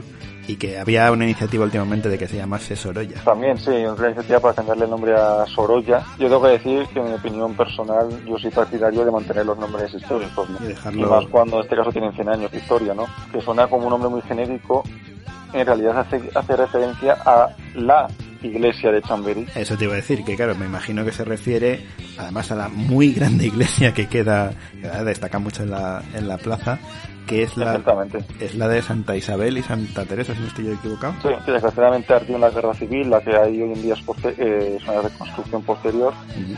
y que, bueno, en aquella época, a principios del siglo XX, finales del XIX, era un punto muy destacado de, de Chamberí. De hecho, en los tranvías también se utilizaba esa iglesia como punto de referencia para las rutas. Ujú. Y, pues bueno, en ese sentido, eh, bueno, pues eh, a última hora, digamos, se decidió que llevase ese nombre de iglesia en vez de en vez de Martínez Campos. Ujú. Es curioso que verá que los nombres de metro, como tienden a simplificarse, nos queda Iglesia y Chamberí, ¿no? Realmente el nombre, entre comillas, completo sería Iglesia de Chamberí y luego Plaza de Chamberí, ¿no? Pero bueno, Claro, es verdad. como siempre Sí. simplificamos, se nos queda Iglesia Chamberí a secas, ¿no? Sí, sí, sí. Y, y una cosa, fíjate, una cosa que yo nunca me había dado cuenta, y que puede que los de Madrid no nos demos cuenta de eso, pero es cierto, eh, los, la gente que viene de fuera de Madrid a veces se queja, dice que claro, los nombres de las estaciones de metro no necesariamente coinciden con las calles en las que están esas estaciones. Es decir, tienen nombres, lo que tú dices, tradicionales o por algún tipo de... O sea, digamos que para el que lo conoce sabe perfectamente dónde está y cuál es, pero para el que viene de fuera, bueno, iglesia, ¿y ahora dónde está esto de iglesia? Pues anda que no hay iglesias en Madrid, ¿no? Por no hablar con cosas cómicas que nos han llegado a pasar entre, por ejemplo, confundir las rosas con las rozas o mandar a la calle Sagrados Corazones y que uno acabe en la plaza o en que está de punta a punta. Claro, la Plaza de los Sagrados Corazones está en una punta de Madrid y la calle de los Sagrados Corazones está en otra. Sí, sí. Con lo cual... se ocurren, es verdad. Y, pero sí, es, es verdad, yo no me había percatado de eso, cuando me lo dijeron me quedé pensando y pues es verdad, que muchas, muchas estaciones de metro no llevan el nombre ni de la plaza ni de la calle en la que están, sino llevan un nombre tradicional o bueno, en fin. Sí, hay un poco de todo, es decir, también es- depende del- de la estación, ¿no? Sí, claro, otra- otras sí, por Claro, supuesto. unas llevan el nombre de un edificio destacado de la zona, otras llevan el nombre a lo mejor de, del barrio. Aquí tenemos ejemplo, por ejemplo, tribunal. Tribunal, claro, se refiere al tribunal de cuentas, obviamente, ¿no? Exactamente. El nombre que se había propuesto originalmente era el de Hospicio, que está, que es el actual Museo de Historia Municipal que está enfrente. Ujú. Pero claro, ni, ni tribunal ni hospicio te dan indicación de cuál es la calle ni cuál Y que es la- Tribunal de Cuentas tampoco es tan conocido. O sea, pese a ser un órgano constitucional lo que tú quieras, la gente no ubica eso con... Claro, igual se piensan que es el, tribunal, el Tribunal Supremo, te puedes confundir Claro. con el Tribunal Y Supremo. entonces acabas en Alonso Martínez y estas cosas. Son, son nombres muy madrileños, se diría, ¿no? Sí, sí, sí. Muy para gente de, de aquí, ¿no? Pero es verdad que realmente en cuanto conoces un poco la ciudad, luego los nombres son- tienen en general bastante lógica, ¿no? De hecho, por ejemplo, eh, si os fijáis, las líneas normalmente van bajo una calle, ¿no? Ujú.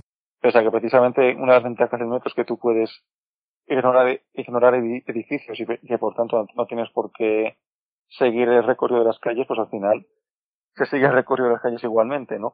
Entonces, eh, normalmente avenidas, ¿no? Y sin embargo, nunca se tiene el nombre de la calle bajo la que se está. Siempre se coge el de la calle que corta. Sí, es como con la, con la MT. Río Rosas es está, está bajo la calle de Santa Engracia, esquina con eh, Ríos Rosas, ¿no? Ujú. Es decir, se me ocurre, por ejemplo, o Menéndez Pelayo, le pasa igual, ¿no? Está, es una, es la calle que corta con eh, Ciudad de Barcelona, ¿no? Es decir, no hay una calle que se llame, por ejemplo, no hay una estación, perdón, que se llame Alcalá, pese a que la línea 2 recorre media calle Alcalá. No hay una estación que se llame, por ejemplo, eh, Castellana. Santa Engracia, o Castellana, o, Murillo, ¿no? Es decir, son siempre cogidos normalmente o las calles que cortan Claro. o algún edificio de relevancia o la plaza Sí, sí, sí, es donde verdad. están. La verdad es que no me había fijado en ese detalle y es verdad. Sí, sí, sí. Precisamente para evitar que la gente se confunda, claro, porque si llamas una, una estación Bravo Murillo, Claro, cuando bajas la calle y imagínate. dices, oye, pues, Puede ser en cualquier punto de Madrid, efectivamente. claro. Que, que esto, esto, por ejemplo, a mí es una cosa que, que me lío mucho. Yo, yo cuando dicen, por, hay gente que viene de fuera de Madrid y dice, no, es que claro, con este lío de calles no hay quien se entere. Digo, no, precisamente al revés. A mí me lía muchísimo más el barrio de Salamanca. Porque tú estás en una calle, que claro, tiene calles muy largas, ¿no? Tú estás en la calle, no, estoy en la calle Goya. Y claro, puedes estar en cualquier punto. De, de, o sea, puedes estar en un lado o en, o en el Que no hay otro. algo muy característico que sepas a qué altura Claro, aquí si, por ejemplo, si te dicen, yo qué sé, pues la calle, no sé, la morería, pues es que sabes inmediatamente dónde estás. Pero sin embargo, en la calle, pues eso, no sé. Las largas, no sabes. Serrano, pues imagínate, puedes estar en, en, Claro.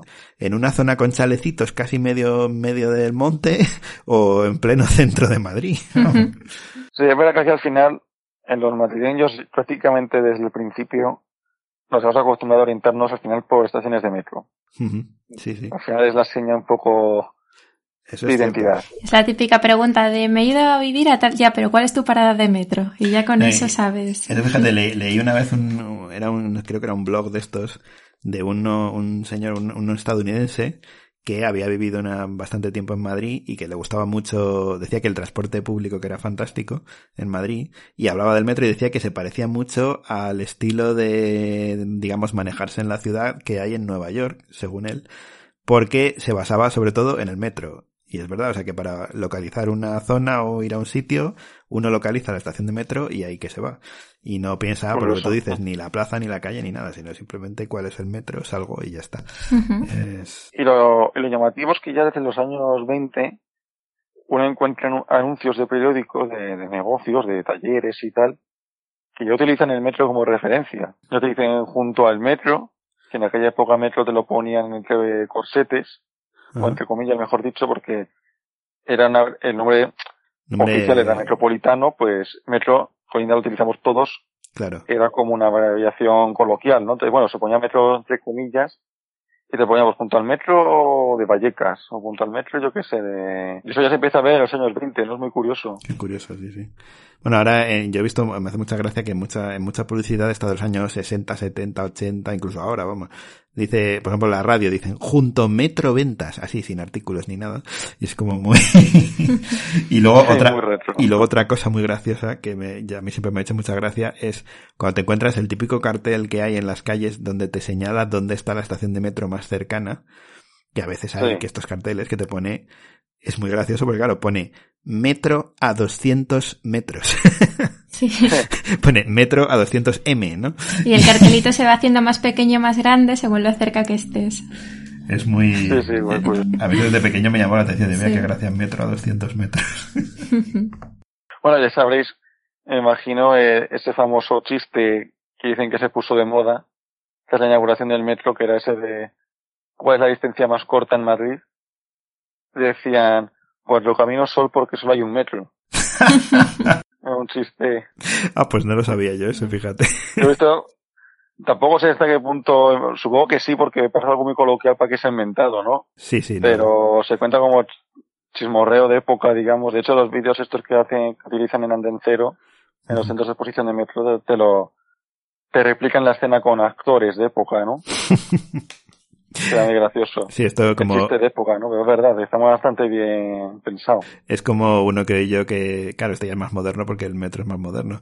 De Bilbao, del metro de Bilbao, que por lo visto dice, dice que le llaman el milímetro, porque es tan pequeño que no, lle- no llega ni a metro. Que aunque fuera enorme no lo sé, sería suficiente. Son de Bilbao. Esto no sé si nos lo confirma algún oyente de Bilbao, pero a mí me lo han contado que le que Yo lo, gastan- lo gastan recuerdo muy broma. limpio y muy y, y además que sorprende de entrar en la ciudad y acabar por la zona de costa que es preciosa y, y que además sea pues yo lo vi muy muy limpito muy moderno como los primeros metros que empezamos a ver aquí en algunas líneas A mí, a mí en el de Barcelona me pasó una cosa curiosa, acostumbrado al de Madrid, que esto no sé si os habéis fijado también, que, eh, claro, aquí obviamente, vamos, digo yo obviamente, en fin, bueno, no sé, igual un zurdo me dice que no, pero aquí cuando uno va a meter un, el ticket, ¿no? El billete del metro, Mm.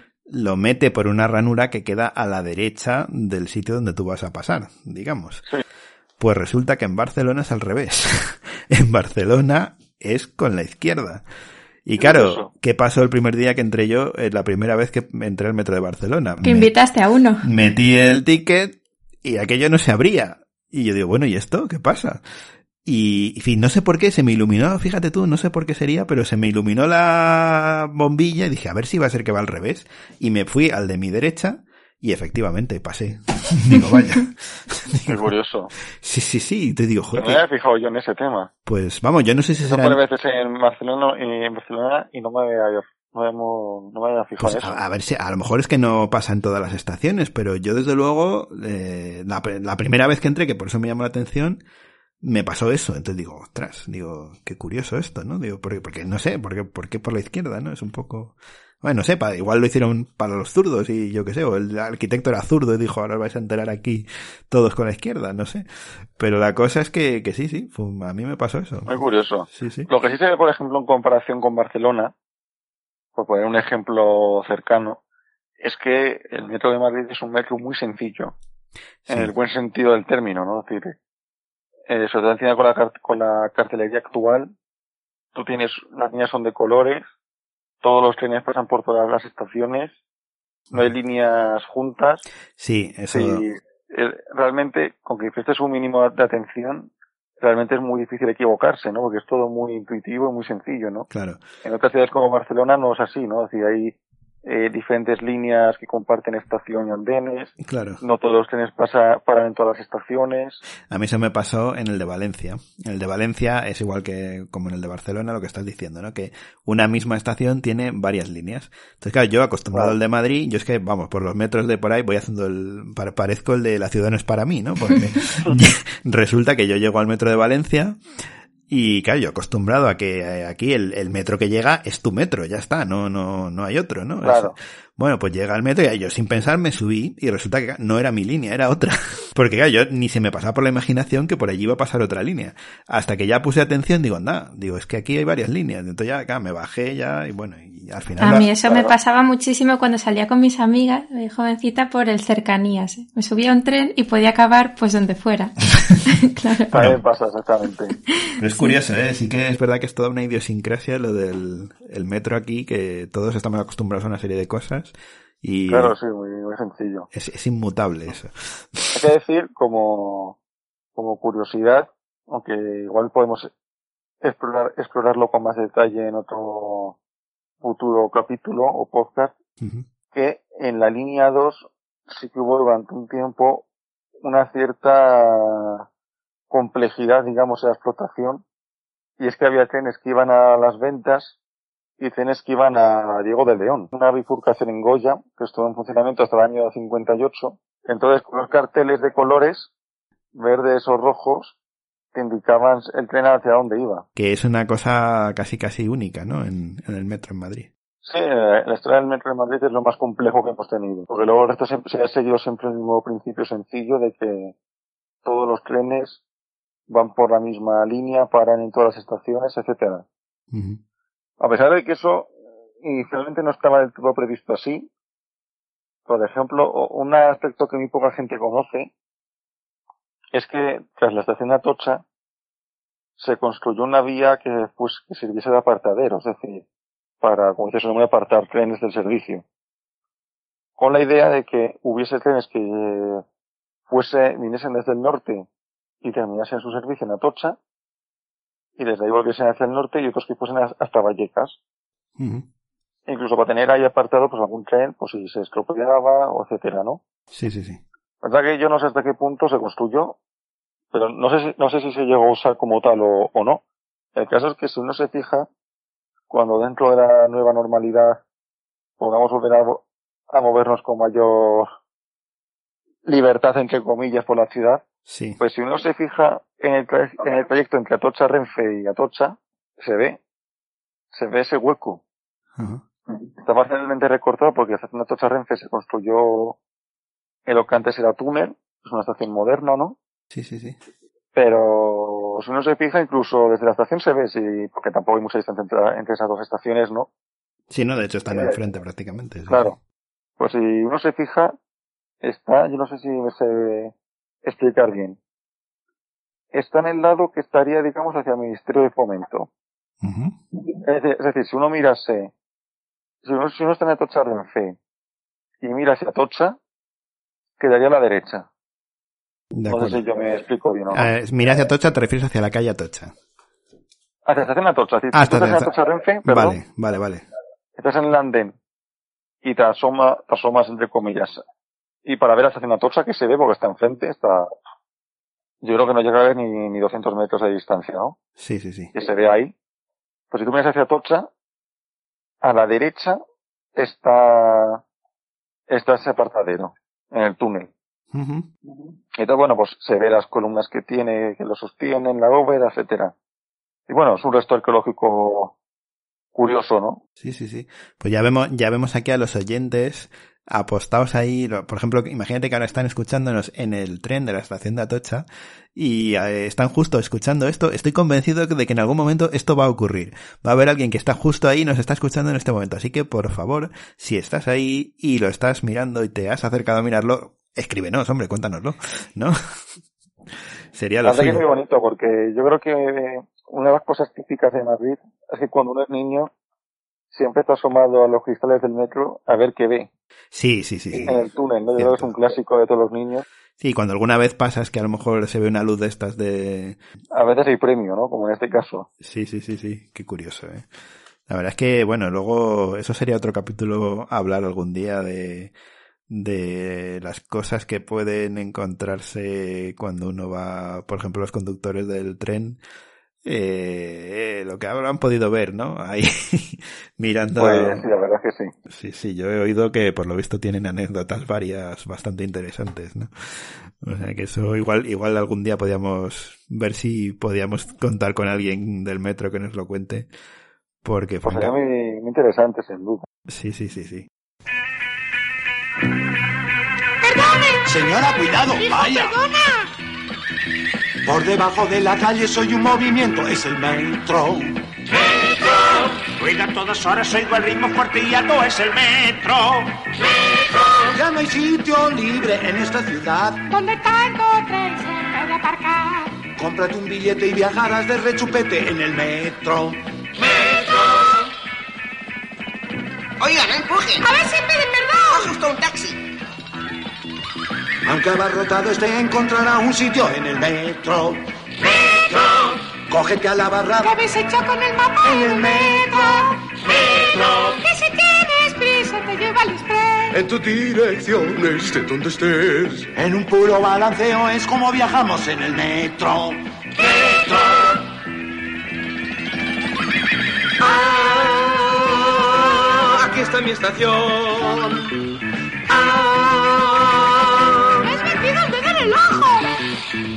Ah, qué horror, qué calor. Por aquí, por allí, qué calor. Más empaquetado, todo lleno al completo en el metro. Es una aventura. Todo puede ocurrir transporte más grande de la ciudad. Y es el más largo que bajo tierra está. Vamos a entrar dentro de un paseo, ¿quieres dar en el metro? ¿Dónde está eso? En el metro.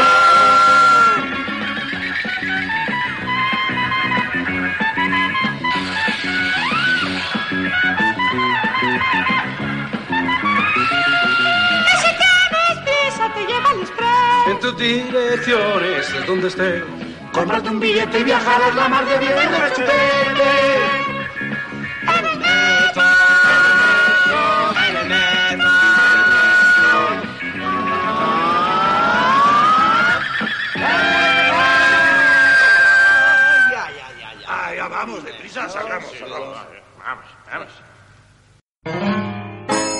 Ya sabéis, esperamos vuestros correos electrónicos a oyentes@podcastizo.com, vuestros comentarios en Twitter en arroba podcastizo o en Facebook podcastizo. Nuestra página web, pues eso, www.podcastizo.com.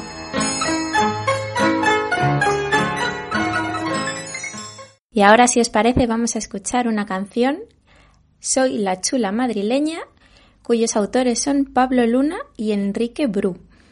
Es de la obra La chula de Pontevedra, un sainete en dos actos que se estrenó en 1928 en el Teatro Apolo.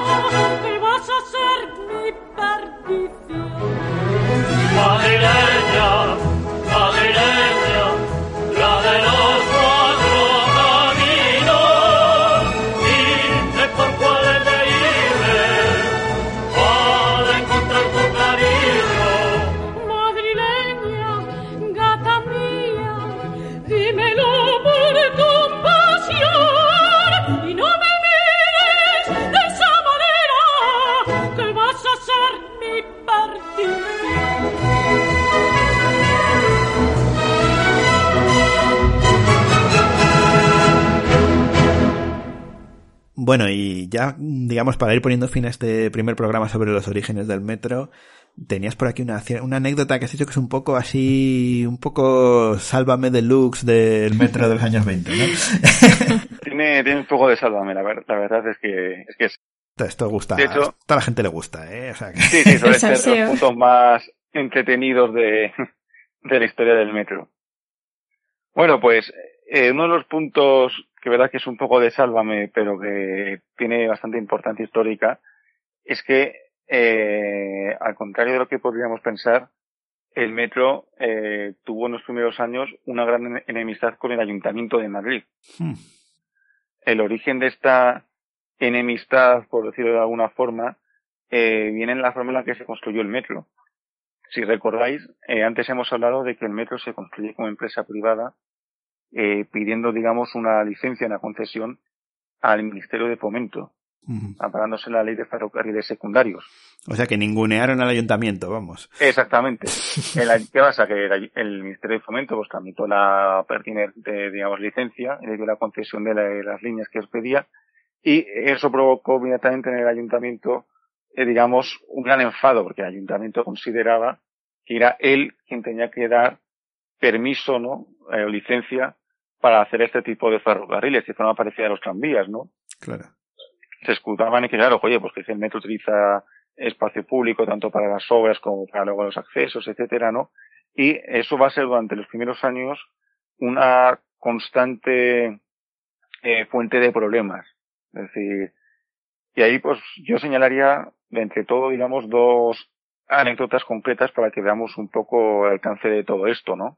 Eh, en los años 20, a principios de los años 20, cuando el metro está construyendo la ampliación desde Atocha hasta el puente de Vallecas la línea 1 y se encuentra simultáneamente construyendo la línea 2, pues eh, durante estas obras, en el año 1922, si no recuerdo mal, en un momento dado el ayuntamiento que sostenía que ellos no habían dado, digamos, licencia para esas obras, pues eh, en un momento dado dijo el alcalde que, que, que como eso no tenía licencia, pues que iba a paralizar la- las obras. Madre mía. Claro, la, la reacción, la reacción de la empresa, de la compañía del metro fue pedir a- auxilio, digamos, al Ministerio de Fomento. Aquí hay que tener en cuenta una cuestión importante, que es que eh, uno de los accionistas destacados del metro era el rey Alfonso XIII, lo cual, claro, eh, Sí, les daba una serie de contactos, digamos, en las altas esferas a la, a la empresa. sí, digamos, digamos que por mucho que el ayuntamiento se empeñase, mm, siendo accionista Alfonso XIII, Estaba un poco no sé. viciado el proceso, sí. Sí, sí. Entonces, pues, el caso, claro, que antes, ante esa amenaza del ayuntamiento, lo que hace el gobierno central es eh, mandar a los, a los diferentes pozos de trabajo del metro, manda a grupos de la Guardia Civil para que custodien las obras. Madre y mía. en una noche, eh, después de ese anuncio, eh, pues se dirige el alcalde junto con el jefe de la policía municipal y otros representantes municipales, se dirige a las obras eh, con la intención de cerrarlas, ¿no? Con, con la policía municipal y tal. De hecho, también van grupos de policías a, a otros puntos, ¿no? Ellos van, el alcalde va en concreto a, la, a, una, a un punto, no recuerdo exactamente dónde, pero va a la calle Alcalá, a las obras de la línea 2. Ujú. Pero también fueron, pues, bueno, otros puntos de la línea, ¿no? Grupos de policías. Entonces, claro, cuando llegan ahí, pues se encuentran con que está la Guardia Civil. y la Guardia Civil dice, claro, que ellos tienen órdenes de proteger esto y que, y que no se cierra. Entonces, pues bueno, eh, llegó a haber un forjeceo bastante importante entre la Policía Municipal y la Guardia Civil Jolín. que se acabó saldando porque claro, el alcalde no, no quiso cejar en su empeño y bueno, se saldó con varios detenidos. Entre Madre ellos el jefe de la policía municipal, el primer teniente del alcalde, y bueno, se, montó eh, todo, todo un escándalo político, claro, ¿no? No, no, claro, es que Y me- de, y de hecho al día siguiente lo- el alcalde dimitió. Claro, dijo, joder, pues claro, que me ha quitado toda la autoridad que pudiese tener, ¿no? Hombre, sí, Como no, representante de la ciudad. desde luego. sí. Pero claro, imaginaos la estampa, ¿no? Es decir, por la noche, era además verano, creo recordar, es decir, el alcalde con los mandos superiores de la policía y tal, enfrentándose con la Guardia Civil. ¿Y esto sabemos más o menos qué alcalde sería o...? Eh, no es el nombre, pero se podría buscar fácilmente lo que es el año 22. Ah, pues te lo digo ahora mismo porque los tengo delante. El Marqués de Villabrágima, Álvaro de Figueroa y Alonso Martínez, Marqués de Villabrágima. Pues vaya nombre se gastaban también. Sí, no, no, no, no eran bancos, no. O sea que eh, Garay estuvo un Que- tiempo como, como conciliador, ¿no? Alcalde conciliador y luego ya. Que, que, por cierto pone aquí, este Marqués de Villabrágima era el hijo del conde de Romanones, ojú. Se, se dice pronto. Y, y realmente ese fue el que echaron porque el siguiente se dice Digo- pasó a desempeñar el cargo de alcalde de Madrid tra- tras saber si porque era teniente de alcalde, pero fue por orden real. Y además in- incluso en- añade que le supuso una fuerte oposición de los concejales que habían elegido eh, pues eso el pueblo y que y que no se fiaban de él, o sea que fue una cosa Claro. que ni siquiera era conciliador, era Lo que había. Sí, sí. Y este conde del Valle Suchi, que luego tiene esta plaza que a mí me gusta bastante, es una plaza así bastante curiosa. La plaza del conde del Valle de Suchi, que está por ahí Mm. por Princesa, ¿la conocéis? Sí, sí. Es una plaza así escondida, tú vas por Princesa y te queda ahí como a un lado, que está el hospital este de Madrid, hay un hospital allí. Sí. Es, es una, una plaza así un poco escondida, pero es, es- no está mal, es curiosa. Y, y bueno, pues nada, claro, a lo mejor... ya le ponemos un poco de cara a la plaza, entonces. Exactamente, sí, sí, yo no, no caía yo que era, que era, había sido alcalde de Madrid, este conde del Valle Suchil. La cuestión es que, bueno, a lo mejor este marqués de Villabrágima, como era hijo del conde Romanones, pues sería un tío así que diría, a ver, aquí estoy yo y fuera de aquí. Y resulta que salió, escal- salió escaldado el hombre. Vaya por Claro, claro, sí. Es verdad que, claro, en aquella época, pues, no es como ahora, claro, ¿no? Los ayuntamientos, el grado que tienen de autonomía era muy, muy pequeño, ¿no? claro. De hecho, Y- hay- y- y- más el de Madrid. época. claro. Había muchas quejas en época porque, claro, en aquella época, el ayuntamiento de Madrid, sobre todo los, los- claro, los que gobernaban en aquella época, que eran los partidos, digamos, del orden, ¿no? De la restauración, el ayuntamiento utilizaban, pues bueno, para temas más de política nacional que, Que en cierto modo, política propiamente municipal, ¿no? que en cierto modo eso continúa un poco, porque Sí, yo- es verdad que, bueno, Madrid tiene mucha carga política en ese sentido, ¿no? Claro, yo siempre, siempre lo comentamos aquí, que los alcaldes de Madrid en realidad muchas veces están más mirando a la política nacional que a lo que es la política municipal. Claro. Muchos, Sí, de hecho, tienen sus... Pues claro, el conde de no sé cuántos, eh, Claro. ¿crees que podía tener por urbanizar la calle del barrio X? Pues podría ser. Hombre, ha habido sus excepciones, ¿no? Teníamos ahí el duque de Sexto Sí. y tal, que algunos sí que hacían grandes cosas, hombre. Tampoco por ser conde de tal le vamos a echar, pero bueno. No, bueno, no, desde luego que no, pero bueno. Pero es que- que te da un... Te das una idea un poco del tipo de gente. Pues, sí, que no, claro. alta, etcétera, Obviamente, que, sí, sí, sí, sí. En aquella época era la que tenía el poder, ¿no? Claro. Entonces, bueno, fi- fijaos el alcance de todo esto. Hay alguna fotografía de época, porque debió durar varios días esto de la Guardia Civil. Hay alguna fotografía de época donde se ve, por eso, parejas de guardias vigilando las obras Fíjate. contra el propio ayuntamiento. Que es una cosa... Es curioso, una ¿eh? verdad. Es decir, fijaos, si el escándalo que debió suponer en la época, Claro, claro. es decir, tú vas a decir, la el típico madrileño que al día siguiente lee el periódico y se encuentra la crónica de todo eso. Sí, sí, no, no, debió de... Hombre, me imagino que alguna chufla se llevarían a costa de eso, seguro. O sea que, que es curioso también que eh, realmente el hecho este de la separación, digamos, administrativa del metro con respecto al ayuntamiento continúa hoy en día. Porque el metro ahora, pues depende de la Comunidad de Madrid, ¿no? Mientras que, Sí. por ejemplo, la de la MT... comunidad. Y bueno, de hecho sigue habiendo algún choque. Sí, sí, por eso te digo que, que sigue habiendo, hombre, no hasta ese extremo, pero bueno, hay ciertos choques a veces y por eso, porque el metro, aunque es una cosa tan de la ciudad, pero está, o sea, depende de lo que es la comunidad autónoma y, por ejemplo, yo que sé, la MT, pues no, ¿no? Los autobuses, eso sí que es una empresa municipal. Entonces ahí hay sus dimes y diretes con el metro. En realidad, estuve viendo, repasando así ahora cómo estamos la historia del metro, en realidad surge el por qué. El por qué es eso, ¿no? ¿Por qué, Sí. por qué no pertenece al ayuntamiento? Que a lo mejor sería más lógico. Bueno, mm, realmente durante un tiempo fue parte del ayuntamiento, porque cuando se nacionalizó, Ujú. eh, las acciones se repartieron, el 75% fueron al ayuntamiento y el 25% a la Diputación Provincial, que es la actual Comunidad de Madrid, ¿no? Ujú. Lo que pasa es que justo con la crisis el ayuntamiento las vendió a la comunidad. Ya, ya, ya, ya. Qué curioso. En el 2008, lo que fue en el 2009. Ah, pues no sabía yo eso. Ah, Sí, es reciente. Si lo busquéis en Google lo encontraréis, que el ayuntamiento vendió sus, sus acciones para, pues, para sacar dinero. ah, fíjate, pues yo, Y de yo- hecho, Carmen ahora propuso recuperar esas acciones, ya, ya, ya, ya. que le Ah. dijeron que no. Pues esto no estaba yo nada enterado, fíjate. Yo Mm. pensaba No, que era un tema más- que tampoco es muy conocido, claro. Yo pensaba que era más, más anterior a aquello. Qué curioso. No, lo que pasa es que es verdad que mm, la gestión de transporte la, la hace al final la Comunidad de Madrid, es decir, al final la titularidad se da un poco igual. ¿eh? Ya. Sí, la MT también realmente no la controla el ayuntamiento como tal, Ah, no. aunque es el propietario. No, porque ya te digo, la gestión la hace el consorcio de transportes, que es un organismo que Ah, bueno, ya, la ya, ya, sí, entiendo, sí, la sí. comunidad. Sí, claro, bueno, que es un consorcio, sí, que, digamos, Claro. participa la comunidad y el ayuntamiento, claro, sí, sí. Realmente el ayuntamiento, realmente lo que es gestión no hace gestión. Sí, bueno, digamos que el consorcio sería como una entidad, pro- una entidad aparte de las otras dos, ¿no? Digamos, en Claro. la que se conjuntan los dos práctica- intereses, pero... en la práctica la controla la comunidad, pero bueno.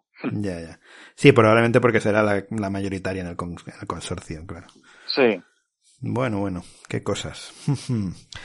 Pues nada, la verdad es que muy interesante el, el chascarrillo, ¿eh? Habría que ver. Yo, yo me quedo con la cosa de a ver qué chistes harían, porque vamos, esto de ver a la Guardia Civil peleándose con la Policía Municipal, es que vamos, es de, es de chiste ya. Y el alcalde por allí metiéndose también. bastante, sí, sí.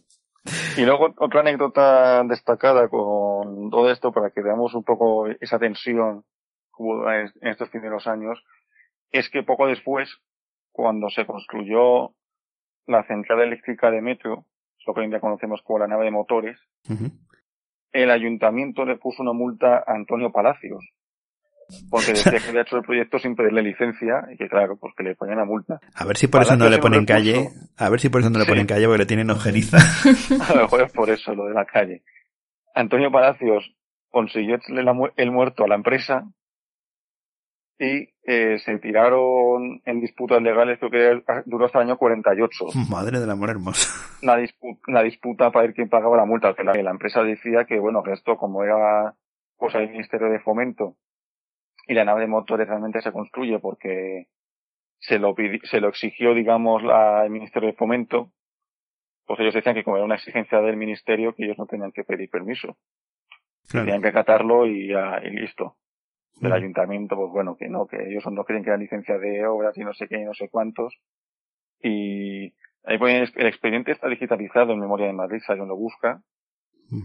Y lo que pasa es que es un poco farragoso de leer porque está casi todo escrito a mano. Y a mí por lo menos lo de la caligrafía, de estar leyendo letras de otros se me da fatal. Ya. Pero duraba, creo que hasta el año 48 más o menos, que ya en la posguerra debieron poner eh, paz, digamos, como al final todo dependía Sí, bueno. de la- del mismo, digamos, no pues pusieron Claro. paz en el tema. Ya, ya, ya. Pero fijaos, eh, es decir, el poner la multa a Palacios, luego a la empresa y estar ahí pleiteando, ¿no? Sí, no, no. y de es- hecho, el templete famoso de la Puerta del Sol, que era, que era así como de estilo modernista, el de la Gran Vía que todos conocemos era como más neoclásico, ¿no? Porque estaba hecho un poco de imagen y semejanza de la Gran Vía, pero de la Puerta del Sol era, era más modernista, ¿no? Y ese templete fue, fue retirado mucho antes, en el año 34, si no me equivoco, hablo de memoria. Era el 30 en el 33 o en el 34, creo que era el 34. Y bueno, lo, lo tuvo que quitar el, el metro porque el ayuntamiento consiguió que el ministerio lo obligase. El ayuntamiento decía que, que eso ahí en mitad de la plaza, que lo único que hacía era estorbar, y al final consiguieron que, que la empresa lo tuviese que quitar. O sea que, que han mantenido ahí un poco la, la ojeriza bastante tiempo. Sí, la que tuvimos bastante frita. Pero es que hay que decir que el ayuntamiento en cierto modo tenía razón, ¿no? Tenía sus motivos. Ya, Hay que claro. pensar que, claro, que es que el transporte público, porque claro, estaba este tema del metro, pero estaba también el tema de los tranvías. Los tranvías eran todos de propiedad extranjera, es decir, eran empresas privadas, pero encima compradas por, por belgas. Claro, imaginaos, los, los belgas, pues el servicio público les daba un poco igual, ¿no? Ellos estaban a, Sí, a claro. sacar un rendimiento económico a todo eso. Entonces, claro, el ayuntamiento, ante una cosa que de facto, por muy, por mucha propiedad privada que sea, de facto es un servicio público, pues veía que no tenía capacidad de meter mano, digamos, ¿no? Ya, ya, ya. Entonces, hay algunas, eh, ¿cómo decirlo? Eh, citas, digamos, de sesiones del ayuntamiento y tal, donde pues concejales criticaban eso, oye, que este- estas grandes empresas que se ayudan de sus, gran- de sus contactos en alta sociedad para hacer y deshacer a voluntad lo que quieren, ¿no? Claro. Y, y de hecho, fijaos, con esto ya terminamos, si queréis, eh, el capítulo de Sálvame. el ayuntamiento, en su afán, digamos, de, de putear, digamos, a, a estos, lo que decide crear son los autobuses. Los autobuses, los autobuses llegan a Madrid, fijaos que es el medio de transporte más sencillo, y sin embargo es, es el último en llegar. Y los autobuses los crea en un primer momento el ayuntamiento con la idea de que hagan la competencia al metro y a los tranvías. Los crean en el año 24, que hay una especie de una empresa con 10 líneas y tal, y en los años siguientes, en el año 25 y el 26, parte del 27, está ya, digamos, lo que le llaman una, una guerra de tarifas, como eran empresas privadas, digamos, ¿no? Claro. Pues se dedican a, a putearse entre sí, a bajar el precio para llevarse los viajeros, ¿no? Y bueno, hasta ahí hay una guerra entre todos y al final quien sale perdiendo son los autobuses porque eran los lo más débiles, ¿no? Los recién llegados. Y acaba, la, la, empresa acaba barrida del mapa y luego los autobuses se, se implantan definitivamente en los años 30, ¿no? Pero fijaos, ese afán, digamos, de que te cre de que llegas a crear un medio de transporte alternativo. Pero. Un poco para. Sí, sí, para, para fastidiar, vamos. Claro, no, no es exclusivamente para fastidiar, sino que también me imagino que buscando por carencias de la red de tranvía y de metro, ¿no? Pues a varios kilómetros de servicio y tal, pero hombre, buscando directamente la competencia con los otros. Sí, sí, sí, sí. Pero bueno, a la larga en realidad ganan los autobuses, porque ya tranvías no hay. Así que... Sí, al final el autobús, eh, irónicamente, se, se acaba imponiendo. Sí, sí. Ahí, como las líneas de tranvía eran antiguas, eh, las, estas, estas eh, empresas, digamos que les daban una, una licencia que era por X años. Mm. Entonces, al final de X años, por ejemplo, en el caso del metro eran, si no recuerdo mal, 99 años. Mm. Al plazo de ese tiempo revierte que, que creo recordar, pero que ya sí que hablo con duda, creo recordar que solo tenía otro motivo de enfrentamiento porque el ayuntamiento, si no recuerdo mal, reclamaba que la reversión tenía que ser a ellos, claro. Era el ayuntamiento y creo que estaba puesto que iba a, que iba a aumento porque era Sí, que es la que habría dado la concesión, claro. Claro. Esto no estoy 100% seguro, pero me suena que también había ahí lío. Sí, no, no, seguramente, sí, sí. Para Joder, que, la, verdad que, cosas. la verdad que, madre mía. Es que lo que dicen, ¿no? Que la, tanta, tantas administraciones facilitan la vida al ciudadano. en fin, en fin, en fin. Desde luego. Y bueno, pues como las empresas de tranvías, las licencias iban ya cayendo y las iba recuperando, en este caso el ayuntamiento, ya en los años 30 crean una sociedad que se llama la Sociedad Mixta de Transportes, donde llevan alternando tranvía y bus. Ah. O sea que poco a poco los autobuses han ido comiendo a los tranvías, porque como, bueno, viene ese boom del automóvil y del petróleo. Claro. Al final los mataron a los tranvías. Sí, sí. Y al final eran los primer, era el primer transporte público de la, de la ciudad. Sí, que además era lo de esto de lo que a mí me llama mucho la atención esa manera de llamarles, lo de los tranvías de sangre que eran los que, sí, los, los que eran por tirados por animales. por animales, sí, pero me llama la atención esto de sangre queda un poco macabro, ¿no? sí, no es sé, muy, muy gráfico. tracción ¿no? animal o algo así, diría yo, no sé. Sí. Pero bueno.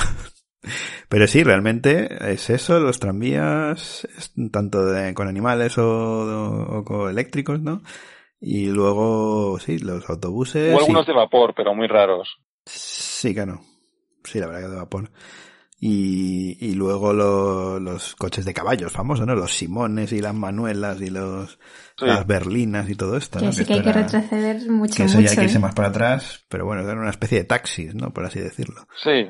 Y, y bueno, y luego ya el taxi, claro, también. Ah. Sí, sí, sí. Ah, pero interesante todo esto es ver que eso que lo que hoy en día consideraríamos más complejo, que es el tranvía y luego el metro, eh, realmente llegó, llegó antes, sobre todo el caso del tranvía, que los coches, que los, Que los autobuses, y tal. Cuando se hizo el que ya existían coches, pero tenían cuatro personas prácticamente, no, no había ni Sí, semáforos, ¿no? Es un poco después. Sí, exacto, sí, sí. Sí, claro, que para que nos pongamos un poco la piel, claro, la, la, la diferen- el Madrid tan distinto que era eso, que no había prácticamente ni coches. No, no, no, claro. Sí, sí, sí. Es más antiguo el metro que Bueno, de hecho ves, casi que los coches. ves algunas filmaciones de las épocas aquellas y tal, claro, ves la gente que andaba sin ton ni son en todas direcciones por cualquier calle y metiéndose por la calzada y por donde fuese y daba igual, claro. Era todo una Claro, especie de... Sí, sí, sí, sí. Aunque bueno, ya con las crónicas estas de cuando lo del semáforo y tal, ya en según qué zonas, por lo visto había algún que otro atasco ya, eh, o sea que cuidado. Que había Sí, poco... calles había muchos atascos. Eso, una cosa que siempre comentan es eso, que había muchos atascos entre los tranvías, los carros. y Claro, tal. y luego cuando se añadieron los coches, cuando se añadieron los coches ya debió de ser la, la releche Claro. ya. Eso mezclado De con hecho, lo bueno, otro. si veis algunas fotos, hay unas fotos, por ejemplo, de la calle Alcalá, el tramo este cercano a la Gran Vía, donde se llegan a ver cinco o seis tranvías seguidos. Claro, es que precisamente lo contábamos en el- la píldora esta sobre el semáforo, que es que precisamente el primer semáforo estaba para regular el paso de los coches que, que estaban recién, como aquel que dice, llegados, la gente también, obviamente, pero sobre todo los tranvías, que había una estación justo ahí en, en Alcalá, más o menos delante de la iglesia esta de San José, ¿es? ¿no? Sí, San José. Sí. Ahí más o menos había un, había un apeadero de tranvía, y entonces por ahí pasaban tranvías a punta pala, claro. Y se juntaban con la gente que venía de la nueva Gran Vía y, claro, en cuanto empezó a haber coches, pues ya imagino que aquello se pondría intransitable, ¿no? Entre la gente Claro. cruzando, los carros de mulas y no sé qué, los tranvías y que se apelotonarían allí y luego los coches ya para postre. O sea que claro, me imagino que por ahí iría la idea de poner ahí el primer semáforo, vamos, de hecho esa creo que era la idea. Porque... Claro. Debe ser un Madrid muy, muy interesante. Sí, no, no, desde luego. La verdad es que... Sí. Quien pudiera hacer una pequeña visita Jo, la verdad es que sí, al eh. pasado. ¿no? estaría bien eso que dices tú de lo de las puertas del Ministerio del Tiempo y asomarnos por ahí a placer en cualquier época de estas. Yo siempre lo digo, digo, si hubiera posibilidad de viajar en el tiempo, a mí me gustaría más al pasado que al futuro. El, Sí, también. el, el futuro... Sobre todo me- si puedes llevarte, aunque sea el móvil, para hacer alguna foto Eso es, sí. y, tratar bien las cosas, porque hombre, se- sería una maravilla. Porque además en el pasado más o menos te- orientarías. Si vas al futuro a saber lo que te encuentras. Complicado, sí, desde luego. Sí. Es verdad. Igual sales y no vuelves ya. Pero, sin embargo, También. aquí, hombre, pues te podría, estaría curioso de ver aquello, la verdad. Y Bastante. Por eso, hombre, quién sabe, a lo mejor dentro de X muchos años, pues resulta que alguien escucha esto que estamos contando ahora y lo que contamos del Madrid así de nuestra época y dirán, anda, mira esto, es que curioso. Quién sabe, oye, tal vez ocurra, oye, nunca se sabe. Esto se queda por ahí en internet y a saber dónde acaba. Así que, Pues sí.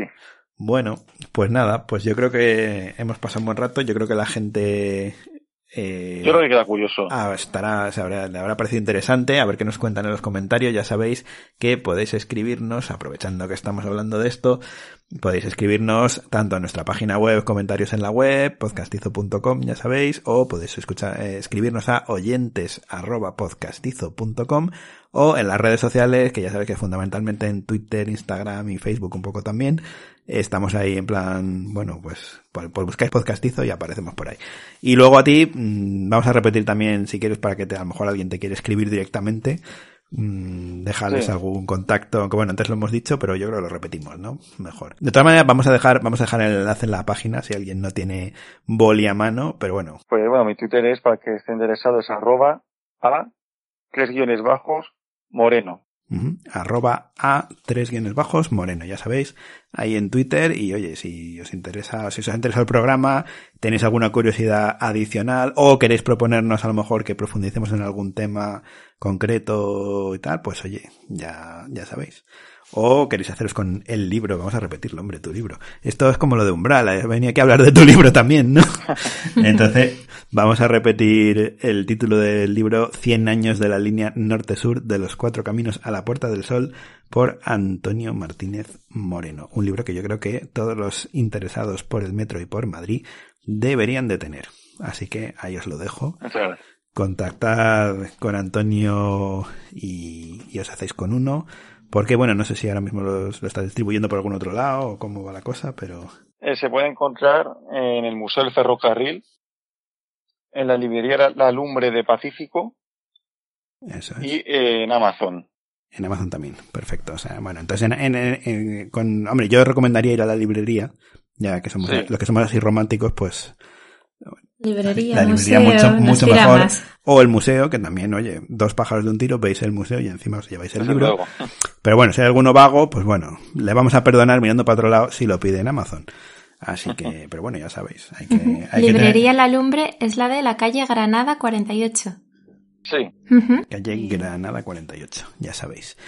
Pues nada, encantados de tenerte una vez más y esperamos que vuelvas pronto para seguir hablando del metro y seguimos completando la historia de, en principio empezamos con la línea 1 y vete a saber dónde acabamos. Pues muchas gracias y ya sabéis que encantado de poder compartir con vosotros estos minutos hablando de nuestro siempre querido metropolitano. Exacto.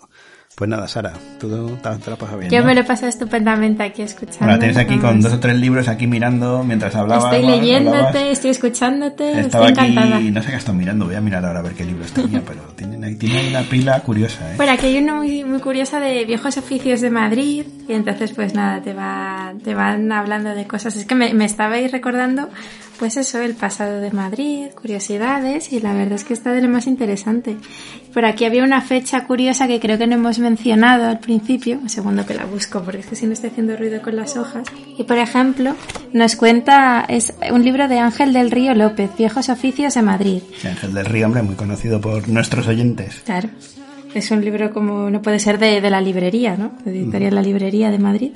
Y entonces estaba leyendo ahora el establecimiento de coches de caballos y dice que destinados al transporte público data de 1542. Bueno, es que ahí tenemos una Curioso. historia también que no hemos entrado nunca a hablar y que hay que contar que, bueno, eso Sí, tiene sí. ahí miga, pero vamos. Pero es que nos cuenta que ya había en 1684 1120 carruajes ya que, que se sabía que estaban en la villa. Ya, es un- Sí, sí, sí. Interesante.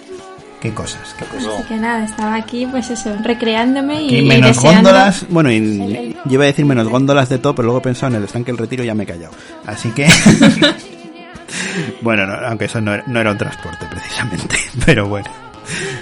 Bueno, pues, pues nada, nos vemos en el próximo podcastizo dedicado al metro, ¿te parece? Sí, cuando, cuando queráis grabamos los siguientes. Hasta pronto amigos, nos vemos en el próximo podcastizo.